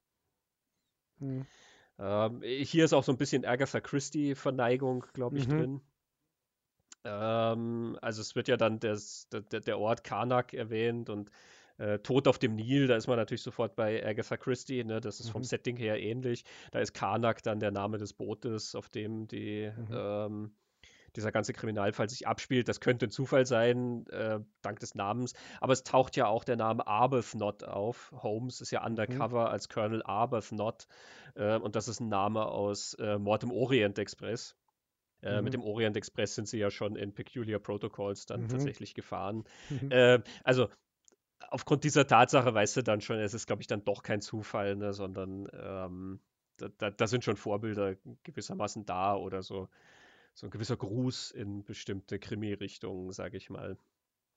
Ich finde es eine sehr charmante und, und mhm. schöne Abenteuergeschichte. Sie ist wieder weit leichter und ja. ähm, nicht so politisch oder, oder auch düster wie Peculiar Protocols, wobei die Peculiar Protocols ja nicht düster in dem Sinne sind, dass man schlechte Stimmung oder so hatten. Es ist ja auch eigentlich recht vergnüglich und witzig mhm. ähm, in, in vielen Ebenen, aber vom Gesamtthema her wiegen sie natürlich sehr viel mhm. schwerer mhm. als äh, das, was er hier jetzt in Return of the Pharaoh macht. Ja, ich habe ja vorhin schon erwähnt, der, der Erfolg von The 7% Solution hat dafür gesorgt, dass es eine ganze Reihe von weiteren Holmes-Pastiches, wie es heißt, gibt. Also äh, andere Holmes-Geschichten von anderen Autoren. Mittlerweile mhm. ist das eine gigantische Industrie mhm. gewissermaßen. Wie Nicholas Meyer sagt, wenn er jetzt bis an sein Lebensende nur noch Holmes-Geschichten von anderen Leuten leben würde, würde er bis zu seinem Tod nicht damit fertig werden. Mhm. Du hast genau. einige davon ja gelesen und kannst was empfehlen. Ja, genau, ich kann was empfehlen. Also es gibt zum Beispiel ähm, äh, recht schöne Geschichte von Stephen King, of All People, ähm, bei dem man auch nicht merkt, dass Stephen King das geschrieben hat. Er kriegt nämlich diesen Tonfall sehr schön hin, das ist eine Kurzgeschichte. Und das ist der einzige Fall, den Watson vor Holmes löst. Hm. Oder ähm, Neil Gaiman hat er Holmes Prestige geschrieben, A Study in Emerald, ähm, wo er das Lovecraft-Cthulhu-Universum, so die großen alten Tentakelwesen aus dem All, mit der Holmes-Welt verbindet ist Neil Gaiman auch nicht der einzige, aber das so gibt es auch als, als äh, Comic. Und jetzt dann noch zwei äh, ausführlichere Geschichten. Äh, die erste passt sehr gut zur 7% Solution, die ist The Last Sherlock Holmes Story von Michael Dibdin. Das ist eine sehr kontrovers diskutierte Prestige unter den Holmesianern oder den Sherlockianern. Wie heißen es? Äh, manche sagen, it's the worst Holmes Prestige ever. Äh, es ist eine psychologische Geschichte, in der Moriarty auch nicht das große Verbrechergenie ist, sondern ein gespaltener Persönlichkeitsanteil von Sherlock Holmes. Äh, also, dass quasi der, der große Bösewicht und der große Detektiv in einer Person zusammenkommen. Ähm, es ist eine sehr wilde und verrückte Geschichte. Es kommt dann nämlich nur ein anderes, sehr abgefahrenes Element dazu, das ich aber jetzt ganz bewusst nicht spoilere, sondern wer das lesen will, The Last Sherlock Holmes Story von Michael Dipton. Was Dipton aber auch tut, ist, er behauptet auch, das ist ein gefundenes Manuskript, diese Geschichte, nämlich ein Watson-Manuskript, wo dann auch diskutiert wird, ist das echt oder ist das nicht echt? Und sie sagen, ja, es ist wahrscheinlich echt. Und es beginnt da in dieser Doyle-Sprache, in dieser altmodischen und bricht aber dann irgendwann ab und Watson erklärt dann, naja, er kann das nicht, er, er muss das jetzt in seiner Sprache schreiben, weil das ist so eine persönliche Geschichte über seinen guten Freund. Er kann jetzt nicht so tun, als hätte Arthur Conan Doyle das geschrieben und führt dann aus, dass ja er als Arzt kennt ja auch Doyle, weil Arthur Conan Doyle war auch Arzt. Und äh, Watson hat immer nur Notizen über die Holmes-Fälle gemacht und hat Doyle davon erzählt beim fachlichen Austausch. Und Doyle hat das immer so interessant gefunden und gemeint, da kann man doch super Stories draus machen, ob er da mal was schreiben darf. Und er hat dann was geschrieben, eine Studie in Scharlachrot geschrieben. Und äh, Holmes hat das ja dann komplett Blödsinn gefunden, aber meine Güte, macht's halt und so. Und so entkommt Michael Dipton aber auch dieser Sprache, die Nikolaus Meyer, wie man gesagt mhm. durchzieht. Er schreibt in, einem, in einer anderen Sprache, weil er das eben so erklärt. Aber auch da hat man das, es ist eine, ein Originalmanuskript von Watson.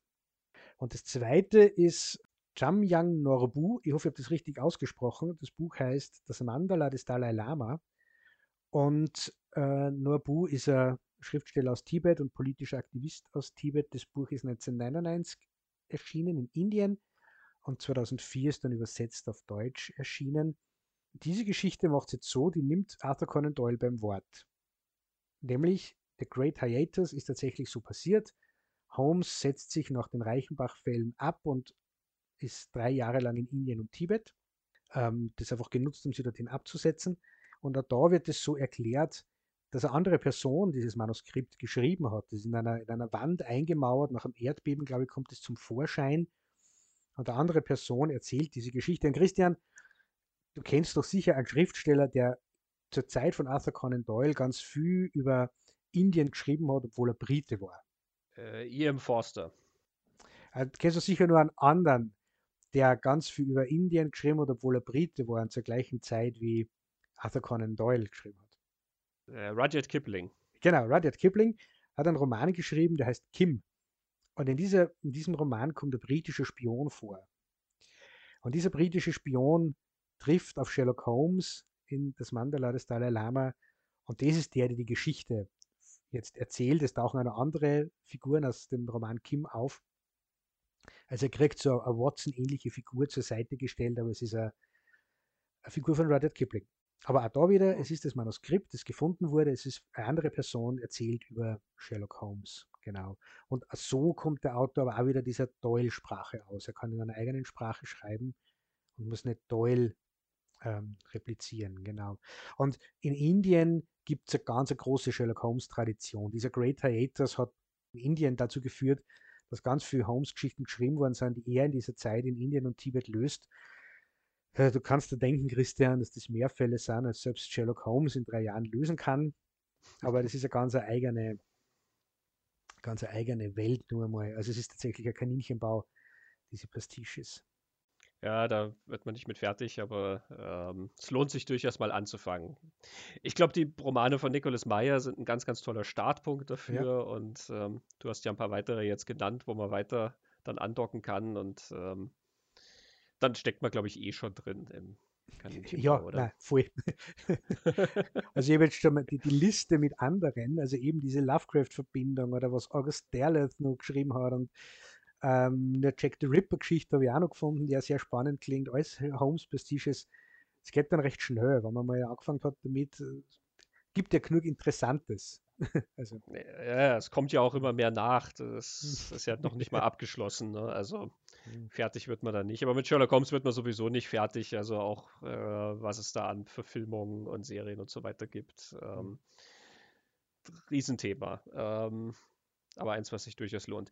Kommen wir nochmal zu Nicholas Meyer zurück, mhm. den wir jetzt noch einmal hören wollen, über die Reaktionen auf ähm, das 7% Solution, als das damals rauskam und seine Gedanke darüber, wie er die Heldenfiguren zeichnet. You know, uh, uh originally when the 7% solution came out, there's a lot of people who were very angry that I had made their hero into a drug addict. And I said, in the first place, I didn't make him into a drug addict. Doyle makes him into a drug addict.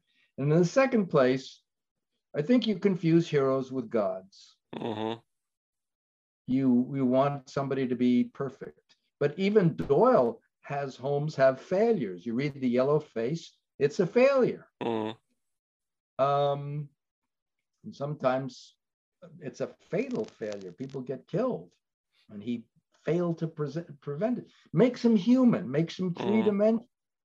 You know, and I you probably read this in in my memoir, so forgive me for uh, uh, quoting myself, but if a man jumps into a raging river to save a drowning child, I think we agree he performs a heroic act. But if the same guy jumps into the same river to save the same kid and does it with a ball and chain attached to his leg, do we count him more or less heroic? I think the cocaine is mm. Holmes's ball and chain. The fact that he functions despite it makes him more remarkable, not, mm. you know. Eventually, I think people sort of came around to this, and then I got finally got invited to join the Baker Street irregulars. Mm, okay. Which I was not, you know, they were so busy being angry um, that he was shooting up. Ja, man sieht, es wird alles gut. Wir haben uns jetzt einen großen Streifzug durch fünf Bücher und nur einen Film gegönnt. Mhm. Normalerweise sind wir ja Filmpodcast, aber hier war es einfach zu schön, dass wir uns auch auf die Bücher stürzen konnten und ja auch den Mann dazu hatten, der mhm. uns darüber ein bisschen was erzählt. Der Hinweis also nochmal talkingpicturespodcast.com, da ist das gesamte Interview mit Nicholas Meyer nachzuhören und im Sherlock Holmes Magazin auf deutsches Sherlock Holmes Magazin.de mit Bindestrichen jeweils getrennt. Ähm, die neue Ausgabe Nummer 53, da gibt es die deutsche Version als Artikel nachzulesen. In diesem Sinne bleibt mir eigentlich nur zu sagen, Christoph, vielen Dank für das sehr interessante Gespräch. Vielen Dank für das sehr interessante Gespräch. Bis zum nächsten Mal. Ciao. Tschüss.